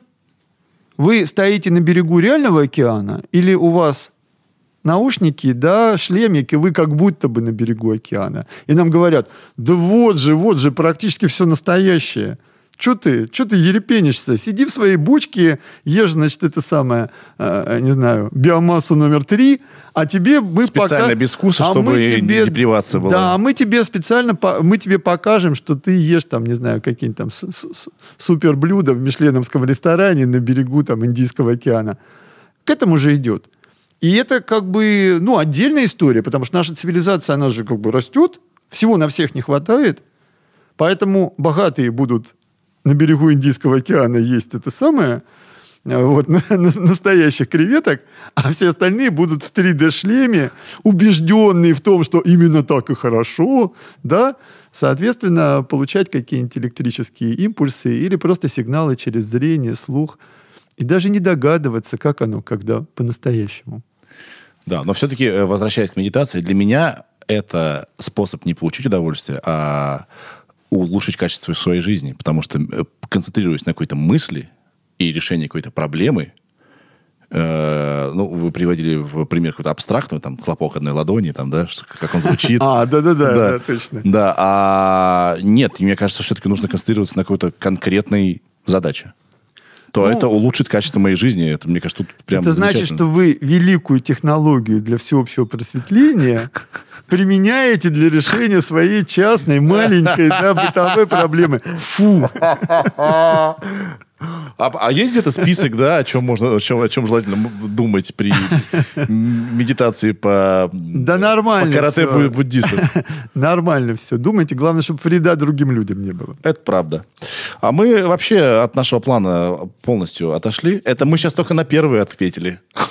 А, да, мы же, мы же начинали о каких-то этих самых... Да вообще это все, это все не важно. У нас беседа замечательная, на 5 с плюсом. А, и, э, давайте что, Ир, какой-нибудь номер мне скажи интересный. Что можно почитать? Ира, привет, кстати. Привет, ты что-то внезапный. Да, я внезапный. Нужно бросать кубик, да, когда вы не можете принять решение, фундук или арахис, просто подбросьте кубик, и красное, черное выпадет. Просто Ира подбирала это. Смотрите, а вот смотрите, мы на самом деле ответили. Свободы воли нет. Вот ну, тут ну, значит, исследование. Ее нет. А на мой взгляд, она есть. Ну, давайте почитаем. Просто назвать ее надо эффектами вот этой информационной речевой модели мира. Вот она, эта свобода воли-то. Мгм. Вот если вы можете своей лобной коре сказать «стоять», а мы все умеем это делать, да, вопрос, насколько строго мы умеем это делать и насколько долго нас хватает. Вот, вот она и есть эта свобода воли. Свобода воли это не просто, э, там, не знаю, схватил фотоаппарат и запустил в стенку. Это просто шум в мозгах. Такого полно. А вот это вот остановить, вот она где. Но проблема в том, что эта самая модель мира-то, она же у нас формируется по ходу всей нашей жизни. Вот вы живете 40 лет, вот она 40 лет и формируется. И кто туда что напихал? Что там напихали родители наши, учителя, пропаганда, да, э, этот самый... Там Какие-то же, негативные события и так далее. Да. да, наш, наш собственный личный опыт уникальный. Страхи. Поэтому в какой-то момент, когда вам уже лет под 40, вы наконец-то останавливаетесь в этой самой медитации, говорите, так, ну-ка, что там у меня заклеито, наеложены в моем мозгу, кто мне их устроил? И начинаете что-то засыпать песочком, Вот этим я и занимаюсь. да, сейчас. вот. И вот это уже начинается серьезная работа, да, с собственным мозгом, в том числе психологическая работа. Потому что вам говорят, вот это убеждение, вам его вот тут подсунули. А вот эта ассоциация. или Она вот у вас сформировалась при таких-то обстоятельствах. Да, Она влияет вы- на вашу жизнь сейчас. И теперь вы выбираете, оставить ее или не оставить. Используя- Скорее, нет, я ее уже никуда не уберу. Я, ну, э, моя задача научиться с ней работать, говорить с ней. И если я понимаю, каким образом на меня то или иное событие из прошлого влияет, ну, я, я в это верю, то, э, научившись работать со своим бессознательным, я как бы и говорить с ним, я могу, соответственно, влиять на... э, не, уменьшать или полностью убирать Ну, только влияние надо на меня. понимать, что вот этих бессознательных, их несколько уровней. Самые глубокие это вот эти потребности, а потом вот это наша память, которая иногда где-то действительно очень далеко. Да. А зараза работает. Потому что машинки-то по ней бегают. Всё еще Машинок-то много. И как бы, судя по всему, наше «я» сознание здесь и сейчас, оно сидит в самой как бы такой яркой большой машинке. Еще Иван Петрович Павлов говорил про светлое петло сознания. Но параллельно бегают другие машинки, и некоторые, например, забегают в центры негативных эмоций. И вот так работает действительно психотравма. Или там какая-нибудь паническая атака, которая... Вы вроде нормально-нормально, и вдруг так почувствовали запах роз, ну, так условно, да? И у вас пошла паника, потому что ваш мозг помнит, что три года назад у вас от роз была там какая-нибудь жу- жуткая аллергия, и там э, отек квинки и все такое прочее. Да. Сейчас э, такой э, противоречивый будет э, мысль. И, Ир, ты мне тоже тут нужна будешь. Э, гендерный мозг. Как ты думаешь, вот, Ир, можешь тебя спросить? Просто, не как ученого.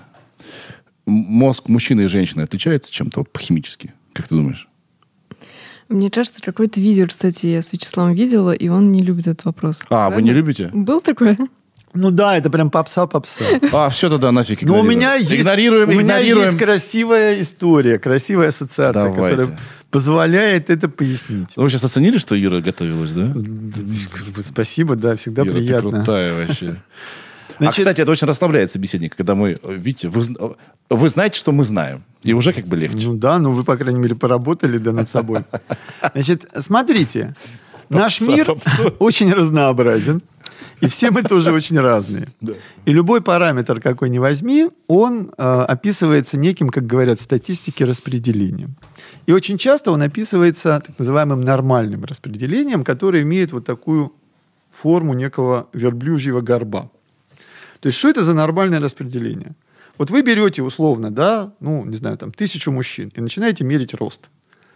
И оказывается, что чаще всего встречается рост от, там, скажем, э, 70, 175 до 180 сантиметров, и это там самый высокий столбик на этой кривой.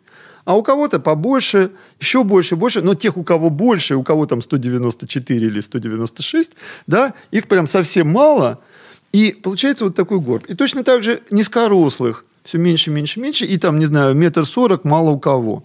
И возникает вот такое нормальное распределение. Самая частая история, она на пике, а редкие, чем дальше от среднего уровня, тем они реже встречаются. И вот это про все. И про интеллект, и про, не знаю, любой эмоциональный компонент, там, не знаю, выраженность агрессии, депрессии, либидо, да. То есть нормальное распределение, оно удивительно универсально. Оно даже не только про, живот, про живое.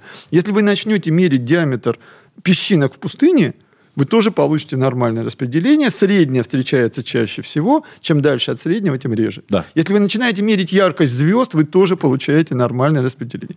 Так вот теперь, представьте себе, что у вас не, два, не одно распределение, а два. Представьте себе двугорбого верблюда. Представили? Да. Два таких жирных, классных горба. Это, по сути, два нормальных распределения. Вот это что-то характерное для мужчин, а это что-то для женщин. В чем мы сильно отличаемся? Ну, например, в том же росте. Да? То есть там женщины в среднем да, на там, 5-7 сантиметров ниже. То есть на самом деле многие женщины выше многих мужчин.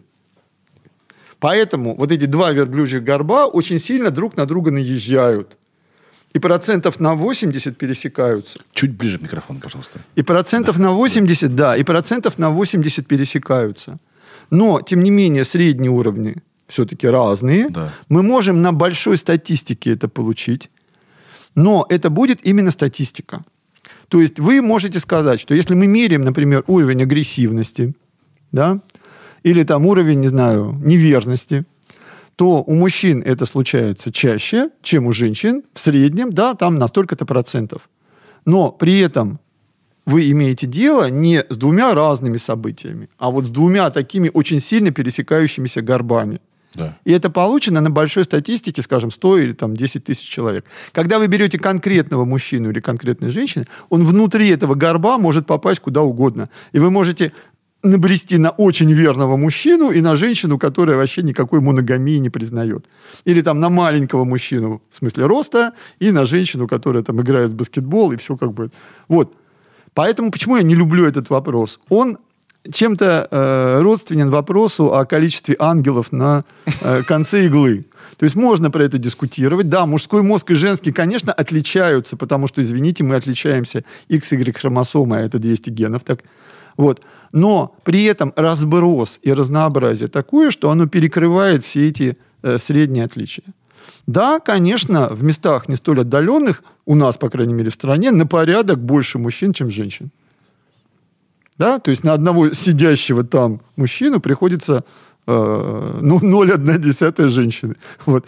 Э, это связано с многими факторами, с агрессивностью, со социальностью и так далее. Но это получается ну, или с равно... интеллектом женщины просто нас... умнее и лучше совершают уби... Э, эти противозаконные действия. Кстати, с интеллектом не получается. Потому что на самом деле, кроме того, Ой, что... осторожнее сейчас. А, смотрите, что... Нет, с интеллектом как раз другая немножко картинка. То есть вот этот горб верблюжий, он может иметь некую, значит, форму фиксированную, и вы вот так два гроб... горба... Гроба... Два горба. Вот видите, уже шутка, да? Да. Неправильно. Видите? Мы смеемся. На спине с двумя Неожиданно. горбами и с аршинными ушами. Вот они могут вот так да, вдвигаться, а, сохраняя более-менее одинаковую форму. А бывает другая история, когда один горб имеет более острую форму, а другой более плоскую. Да. Это значит разброс данных вот в этой как бы популяции, категории, массиве э, инфо- информации больше. И вот когда мы говорим о IQ, э, мужском и женском, как раз эта ситуация. То есть средний IQ практически одинаков у мужчин и женщин. Но в группе мужчин выше разброс. Женское распределение более узкое, а мужское более широкое. Среди мужчин больше гениев и больше идиотов. Вот, вот и пойми. Поэтому те, которые вот... Кто из них попадает в места не столь отдаленные, это отдельная история. Потому что вы можете быть доктором Мариарти, да, а можете быть там просто, да, этим самым... То есть самой глупой толстой мышью, которая, значит, исполняет все плохие дела. Да. Вот. Но это другая ситуация, опять же, отличие мужского и женского мозга, у мужчин больше разброс. А связано это, опять-таки, в свою очередь, с XY-хромосомами, потому что Y-хромосома, она же маленькая. То есть в X-хромосоме где-то тысяча генов. Из них 200 про женский пол, а 800 про всякую всячину. Ну, там, свертывание крови, э, не знаю, там, э, цветовое зрение, ну, много разных генов. Так. А Y-хромосома, там только 200 генов, которые про пол. Поэтому что получается? У женщин 2 X-хромосомы. Мгм. И у них вот эти 800 генов обычных в двух экземплярах. И если один экземпляр испортился, то есть запасной. М. А у мужчин X-хромосома и маленькая Y. Поэтому у них, них вот 600. эти... У нас, Сереж, у, У нас, нас, у них. эти 800 генов, они в одном экземпляре. И если испортился, то замены нету. И вот именно повышенная такая вот генетическая изменчивость мужского организма, она приводит к более высокому разбросу по очень многим показателям, в том числе по интеллекту. То есть, потому что мутации, они не всегда про плохое, они иногда про хорошее. Именно поэтому идет эволюция. Мутации иногда удачные. То есть вы запустили руку в мешок, да, а там не крокодил вас тяпнул, да, а там, не знаю, золотая рыбка. Редко, но бывает. Вот. И вот ситуация именно такая. Ну, э, вот возьмите, например, наши школьные биологические олимпиады. Там мальчиков и девочек примерно одинаковое количество на международных олимпиадах. А возьмите, например, математические олимпиады. Там в основном мальчики. Там в основном мальчики. И это те самые гении, которые из-за повышенного разброса, но у этих гениев часто, ну, очень непросто с психикой. Понимаете? Потому что тут вот как бы, да, вот, вот так вот. Эта эволюция так устроилась нашим биологическим видом и вообще с млекопитающими. У млекопитающих, у самцов Y-хромосома и X, а у самок 2X. Мы смотрим на птиц, у них все наоборот. У них самки XY, М. а самцы XX. Представляете? Это лишний раз говорит о том, что эволюция действует слепую. Но сам вот этот механизм увеличить разброс, он, видимо, очень значим. Потому что он позволяет создать разнообразие потомства. А в этой меняющейся среде нужно это разнообразие. Да. И вот эта вот редукция да, одной половой хромосомы, она, видимо, про это. Потому что у наших предков рептилий еще нету этого разделения. То есть у них, строго говоря, нету половых хромосом. А появляется это только у теплокровных. Мгм. И вот будет крокодил мальчик или девочка, знаете, чем определяется? Температура песка. Да. Во. Вообще, даже... То есть у нас-то мальчик или девочка чем определяется? Яйцеклеткой или сперматозоидом? Школьный вопрос. Яйцеклеткой. О, сперматозоидом. Не знаю. Ну, Сережа. Ира! Сережа, ну, Ира! Сережа, смотрите, смотрите. У, Ира! У женщины, у женщины только X-хромосомы. Только X, да? А, Две у X. нас-то Поэтому в яйцеклетку всегда попадет X. А у нас-то XY, поэтому половина сперматозоидов X, а половина Y. Ну, ну, завалил. Когда Полови- пересдача? половина Y. Через два года я вот готов. Поэтому, да, если мужчина говорит Блин. женщине, ты рожаешь мне одних девок, он в корне не прав. Это зависит вовсе не от яйцеклетки, а от сперматозоида, который добежал первым. Вау. Следующий вопрос. Как вы думаете, какой сперматозоид больший шанс успеха имеет, X или Y? Погодите. Видите, уважаемые слушатели и зрители, как здорово не учиться в школе. Базовая информация меня сейчас просто голову сносит. Ну, я думаю, что не все слушатели тоже задумывались над этим вопросом, но Итак. пришел момент. У какого сперматозоида больше шансов добраться до... Первым до яйцеклетки, да, при вот этом масс-старте, когда 2 миллиона сперматозоидов, типа, а, ломанули У в правый X яйцевод. или Y? Наверное, у X. Пальцем в небо. Нет. Почему вы так решили? А потому что в нем больше генов. Дело в том, что молекула ДНК, она довольно тяжелая. И Соответственно, больше Y сперматозоид Легче. легче, потому что Y-хромосома меньше. Как лошадь с гандикапом на, на, на скачках, да? А. Поэтому Y-сперматозоиды шустрее. И на 51 мальчика рождается 41, э, 49 девочек. А иногда даже статистика 48 на 52. Мальчиков рождается больше. Но из-за вот этой разболтанности мужского организма у мальчиков выше детская смертность, и к 20 годам все подравнивается. Есть такое, такая проблема в животноводстве.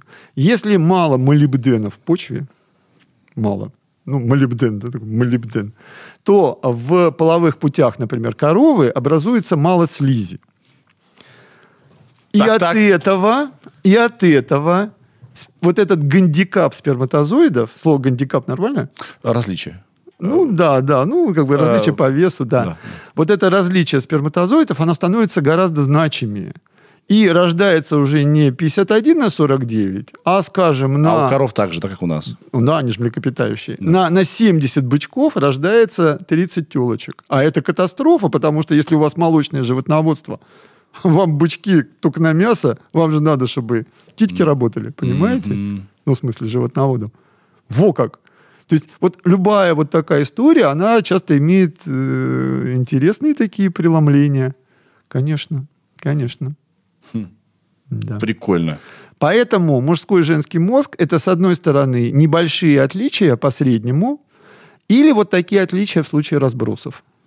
Окей, спасибо. Блестящий ответ. Как у вас со временем? Мы еще можем посидеть? Да, пока нормально. Сидим топово, да, я считаю. Ир, э, я могу... А сколько мы уже? Что, мы А. сидим полтора часа?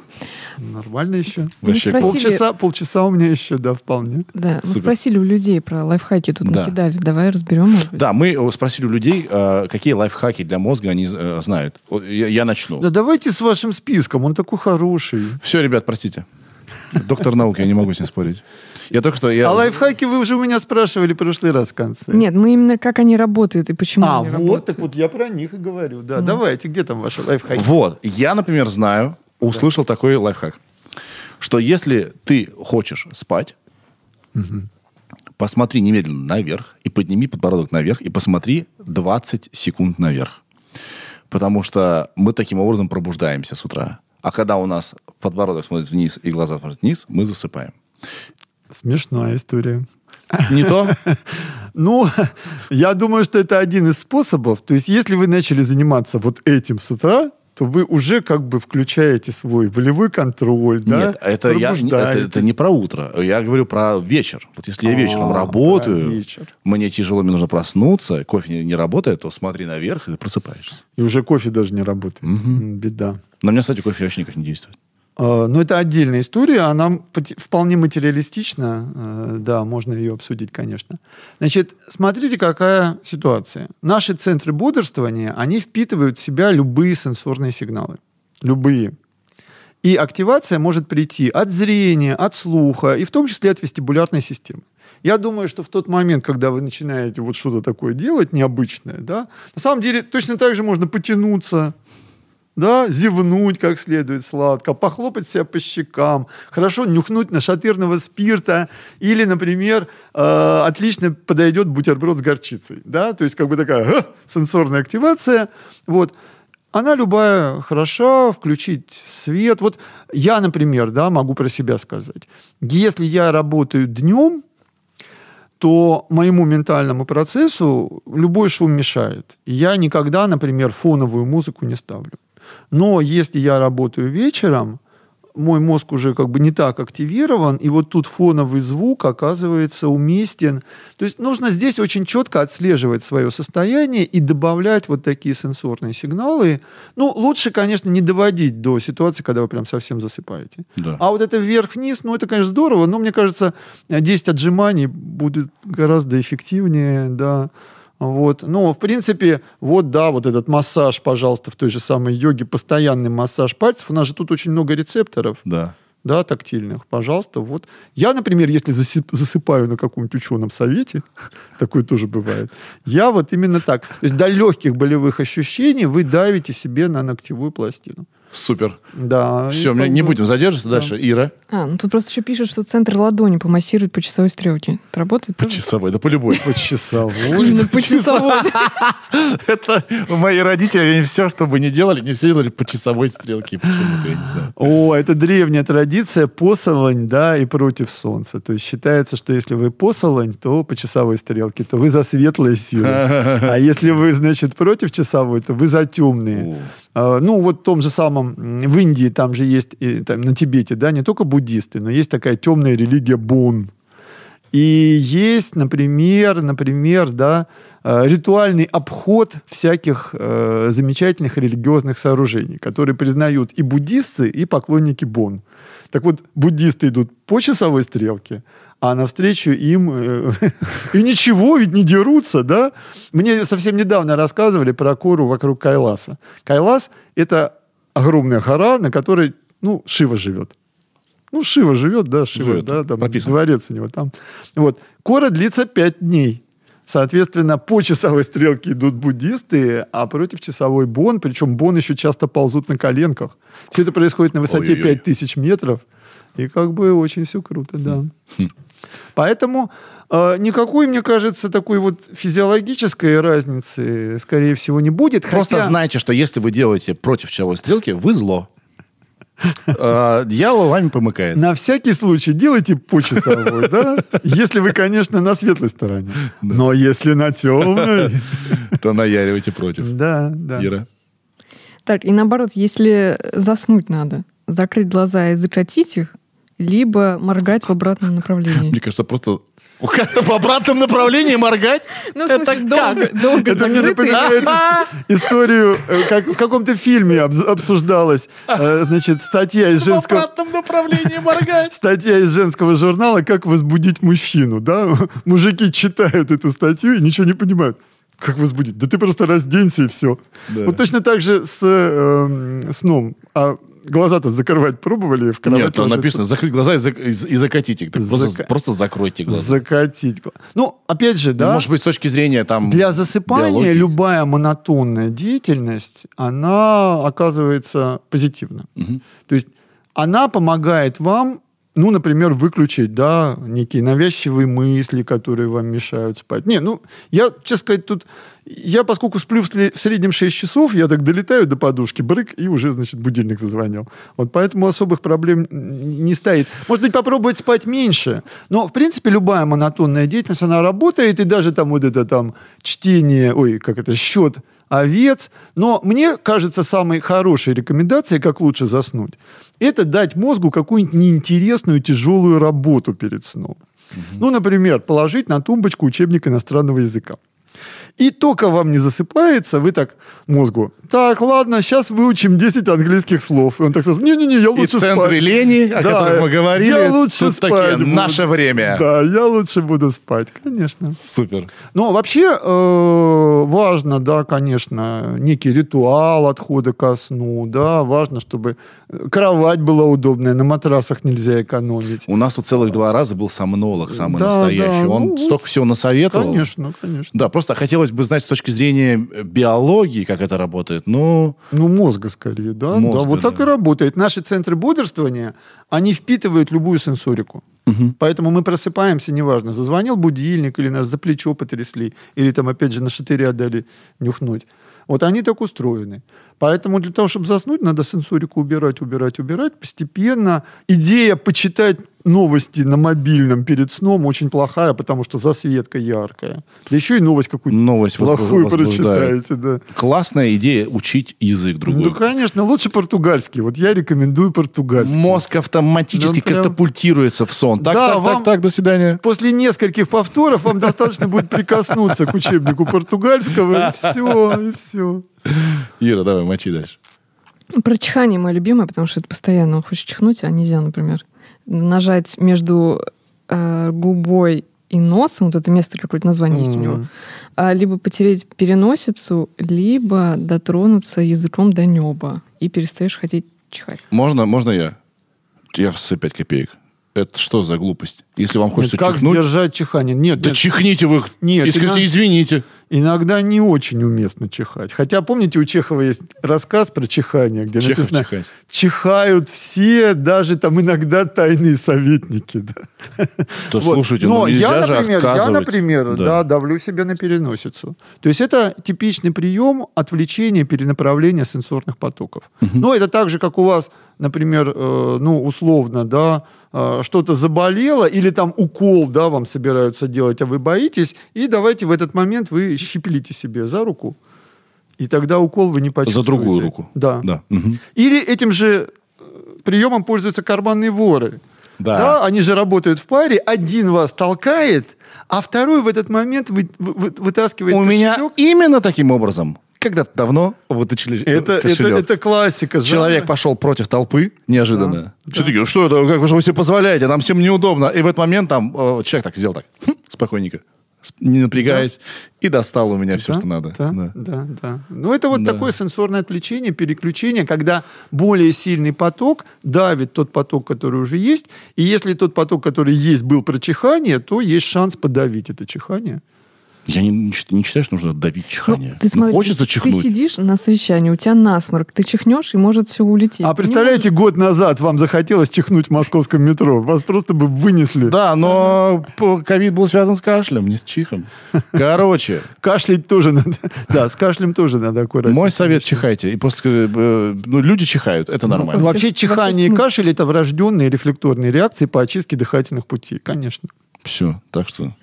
Чихайте Выбирай. на здоровье. И, кстати, да, любой, даже простой рефлекс, который завершился хорошо, вызывает положительные эмоции. Поэтому недаром же была, помните, целая э, культура чихательного табака. Да. Когда было прилично предложить даме пару раз чихнуть, да. Как следует. Оп, а, я, а я- я- а я еще не могу чихнуть и не сматериться при этом. М, Прекрасно. Так хорошо сразу на Хорошо душе. идет, да.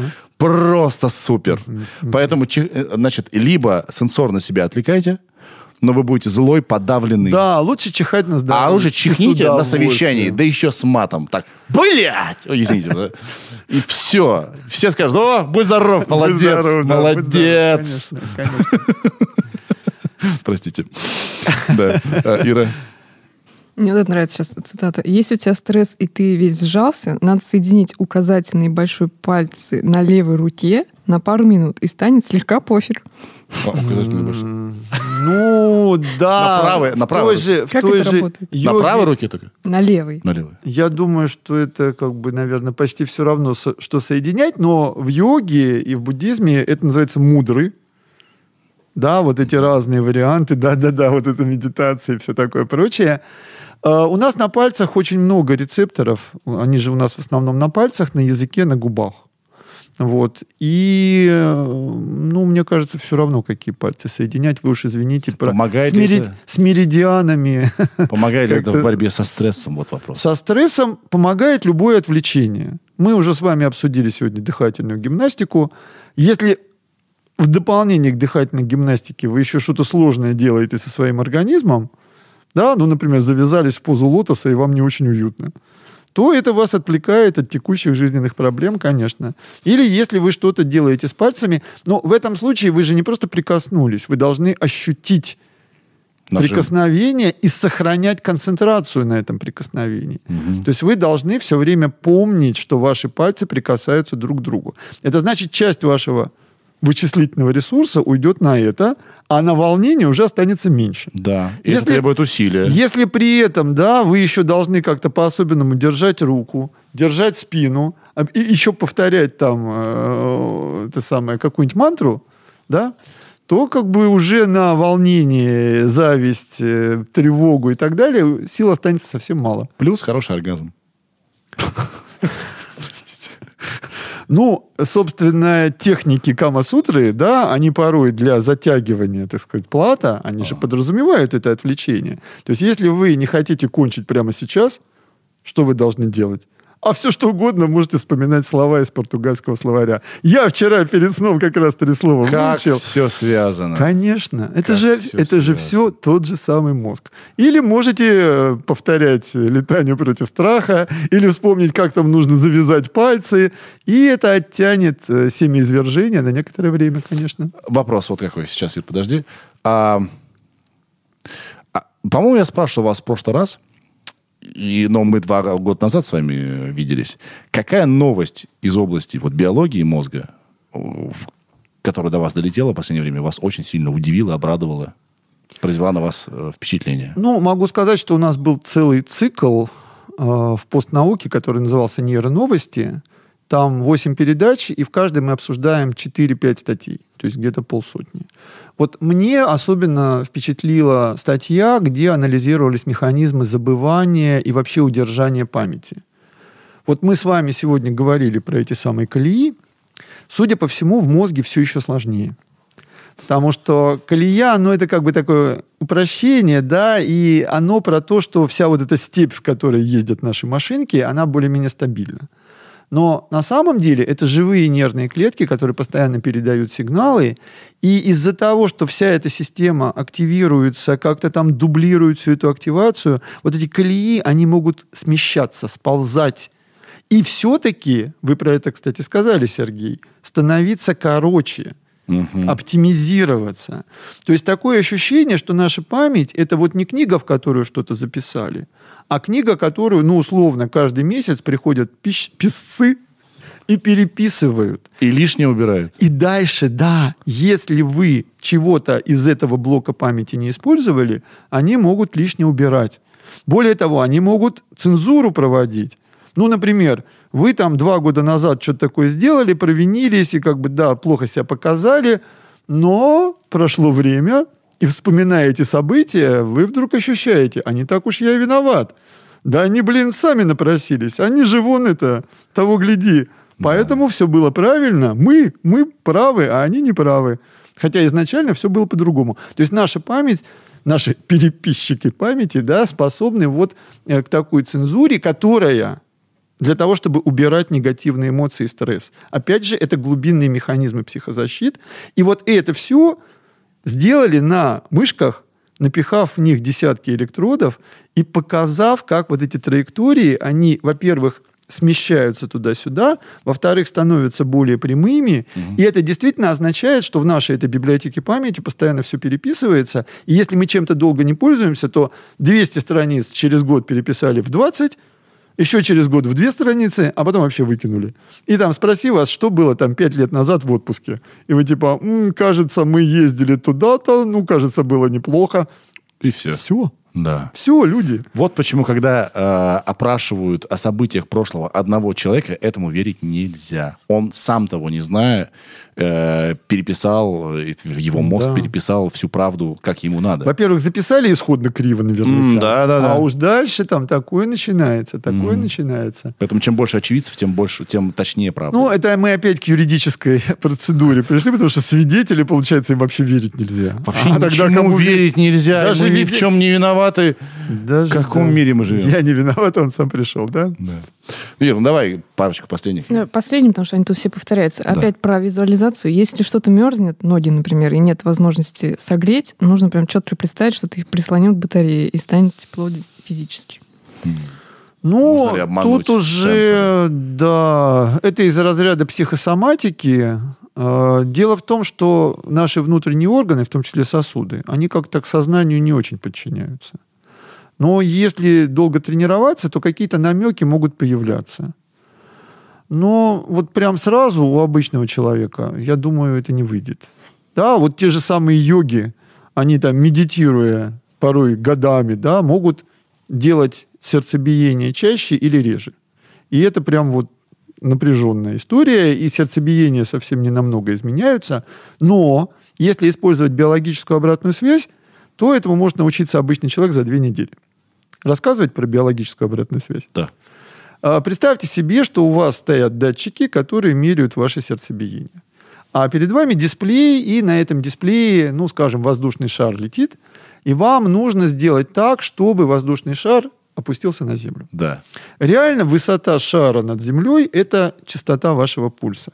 Ага. И если вы поймали некое состояние, которое снижает пульс, Неважно, будете ли вы дышать, расслабляться, замыкать пальцы в, кому, в колечко, поднимать очи долу, да, ну, в общем, любая технология годится. Если вы это состояние поймали, и вы устойчиво сажаете воздушный шар, то вы ухитрились такую колею построить, которая из вашего сознания дотягивается аж до сосудистой регуляции.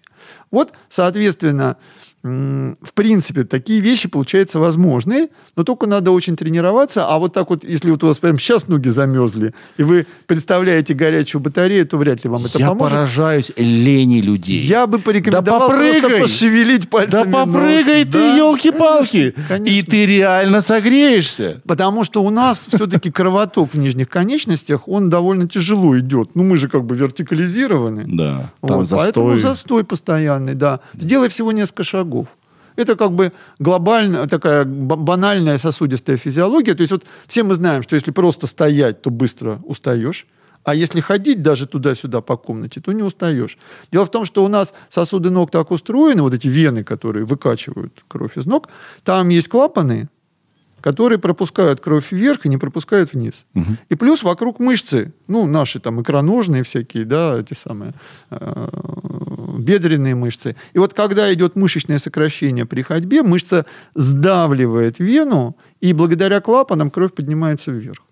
И каждый шаг – это дополнительная прокачка крови. Да. Вот, поэтому, если вы э, замерзли, да, сидя, то, ну, хотя бы начинайте напрягать мышцы ног, а вот представление о горячей батарее, ну, что-то совсем действительно для, ли- для ленивых. Для ленивых. Для ленивых. Но, как мы выяснили, как вы рассказали нам, э, центры лени очень важны и нужны. Очень, да, и нужны. конечно, конечно. Да. Вячеслав, огромное вам спасибо, что вы пришли. Мы вас эквипотенциально ждем э, снова через два года. Это я сейчас я вспомнил слово. Ну, как говорит одна моя знакомая, ежели Господь управит, И я же правильно использовал все это слово? непременно, да. Сейчас да, он, да? Да, все Красиво. отлично. Я теперь буду... Я однажды услышал на съемках, я был на, на съемках «Пусть говорят» с Малаховым. Как, что я там делал, я не понял. Оскоромились. Да, это было очень давно. Это было так, до моего переезда в Москву еще. Я заехал в Москву, побывал, ну, неважно. И я услышал, как он в, ре- в э, в рекламной паузе спорил с продюсером. И он говорил, подожди, ну я ведь это уже вербализовал. Я подумал, боже, как красиво. Я после этого поставил... Я только же, только дай мне повод. Я скажу, я, ребята, я вербализую это. Да, я- А эквипотенциально, Это сейчас я, еще круче. вот это новая моя любовь. Спасибо вам. А, Спасибо вам вообще, Вячеслав. Как у вас дела, в принципе-то? Да ничего, прорываемся, как все. А, мы а вас- у вас как? У нас, да все нормально, видите, записываем, что-то делаем. Да, да. Тут главное не оставлять стараний. Да, маэстро. мы сенсоры отвлекаем, э, вот, Да. как можем. Да. А, всегда большая радость с вами общаться. Огромное вам еще раз спасибо, что пришли. Вы мож- у вас есть, мы мы вам дарим, дарим купон, дарим купон, что вы можете приходить там каждый месяц. Если хотите, можете активировать. Вам скажет, станет скучно. Купон. Вот и он. А, а мы, ребята, слушаем кискотеку песня VPN. Вот у нас музыкальная студия Big Number. Сейчас будет музыка. Представляете, у нас теперь музыка. У нас за два года тоже что-то изменилось. Все, погнали. Ты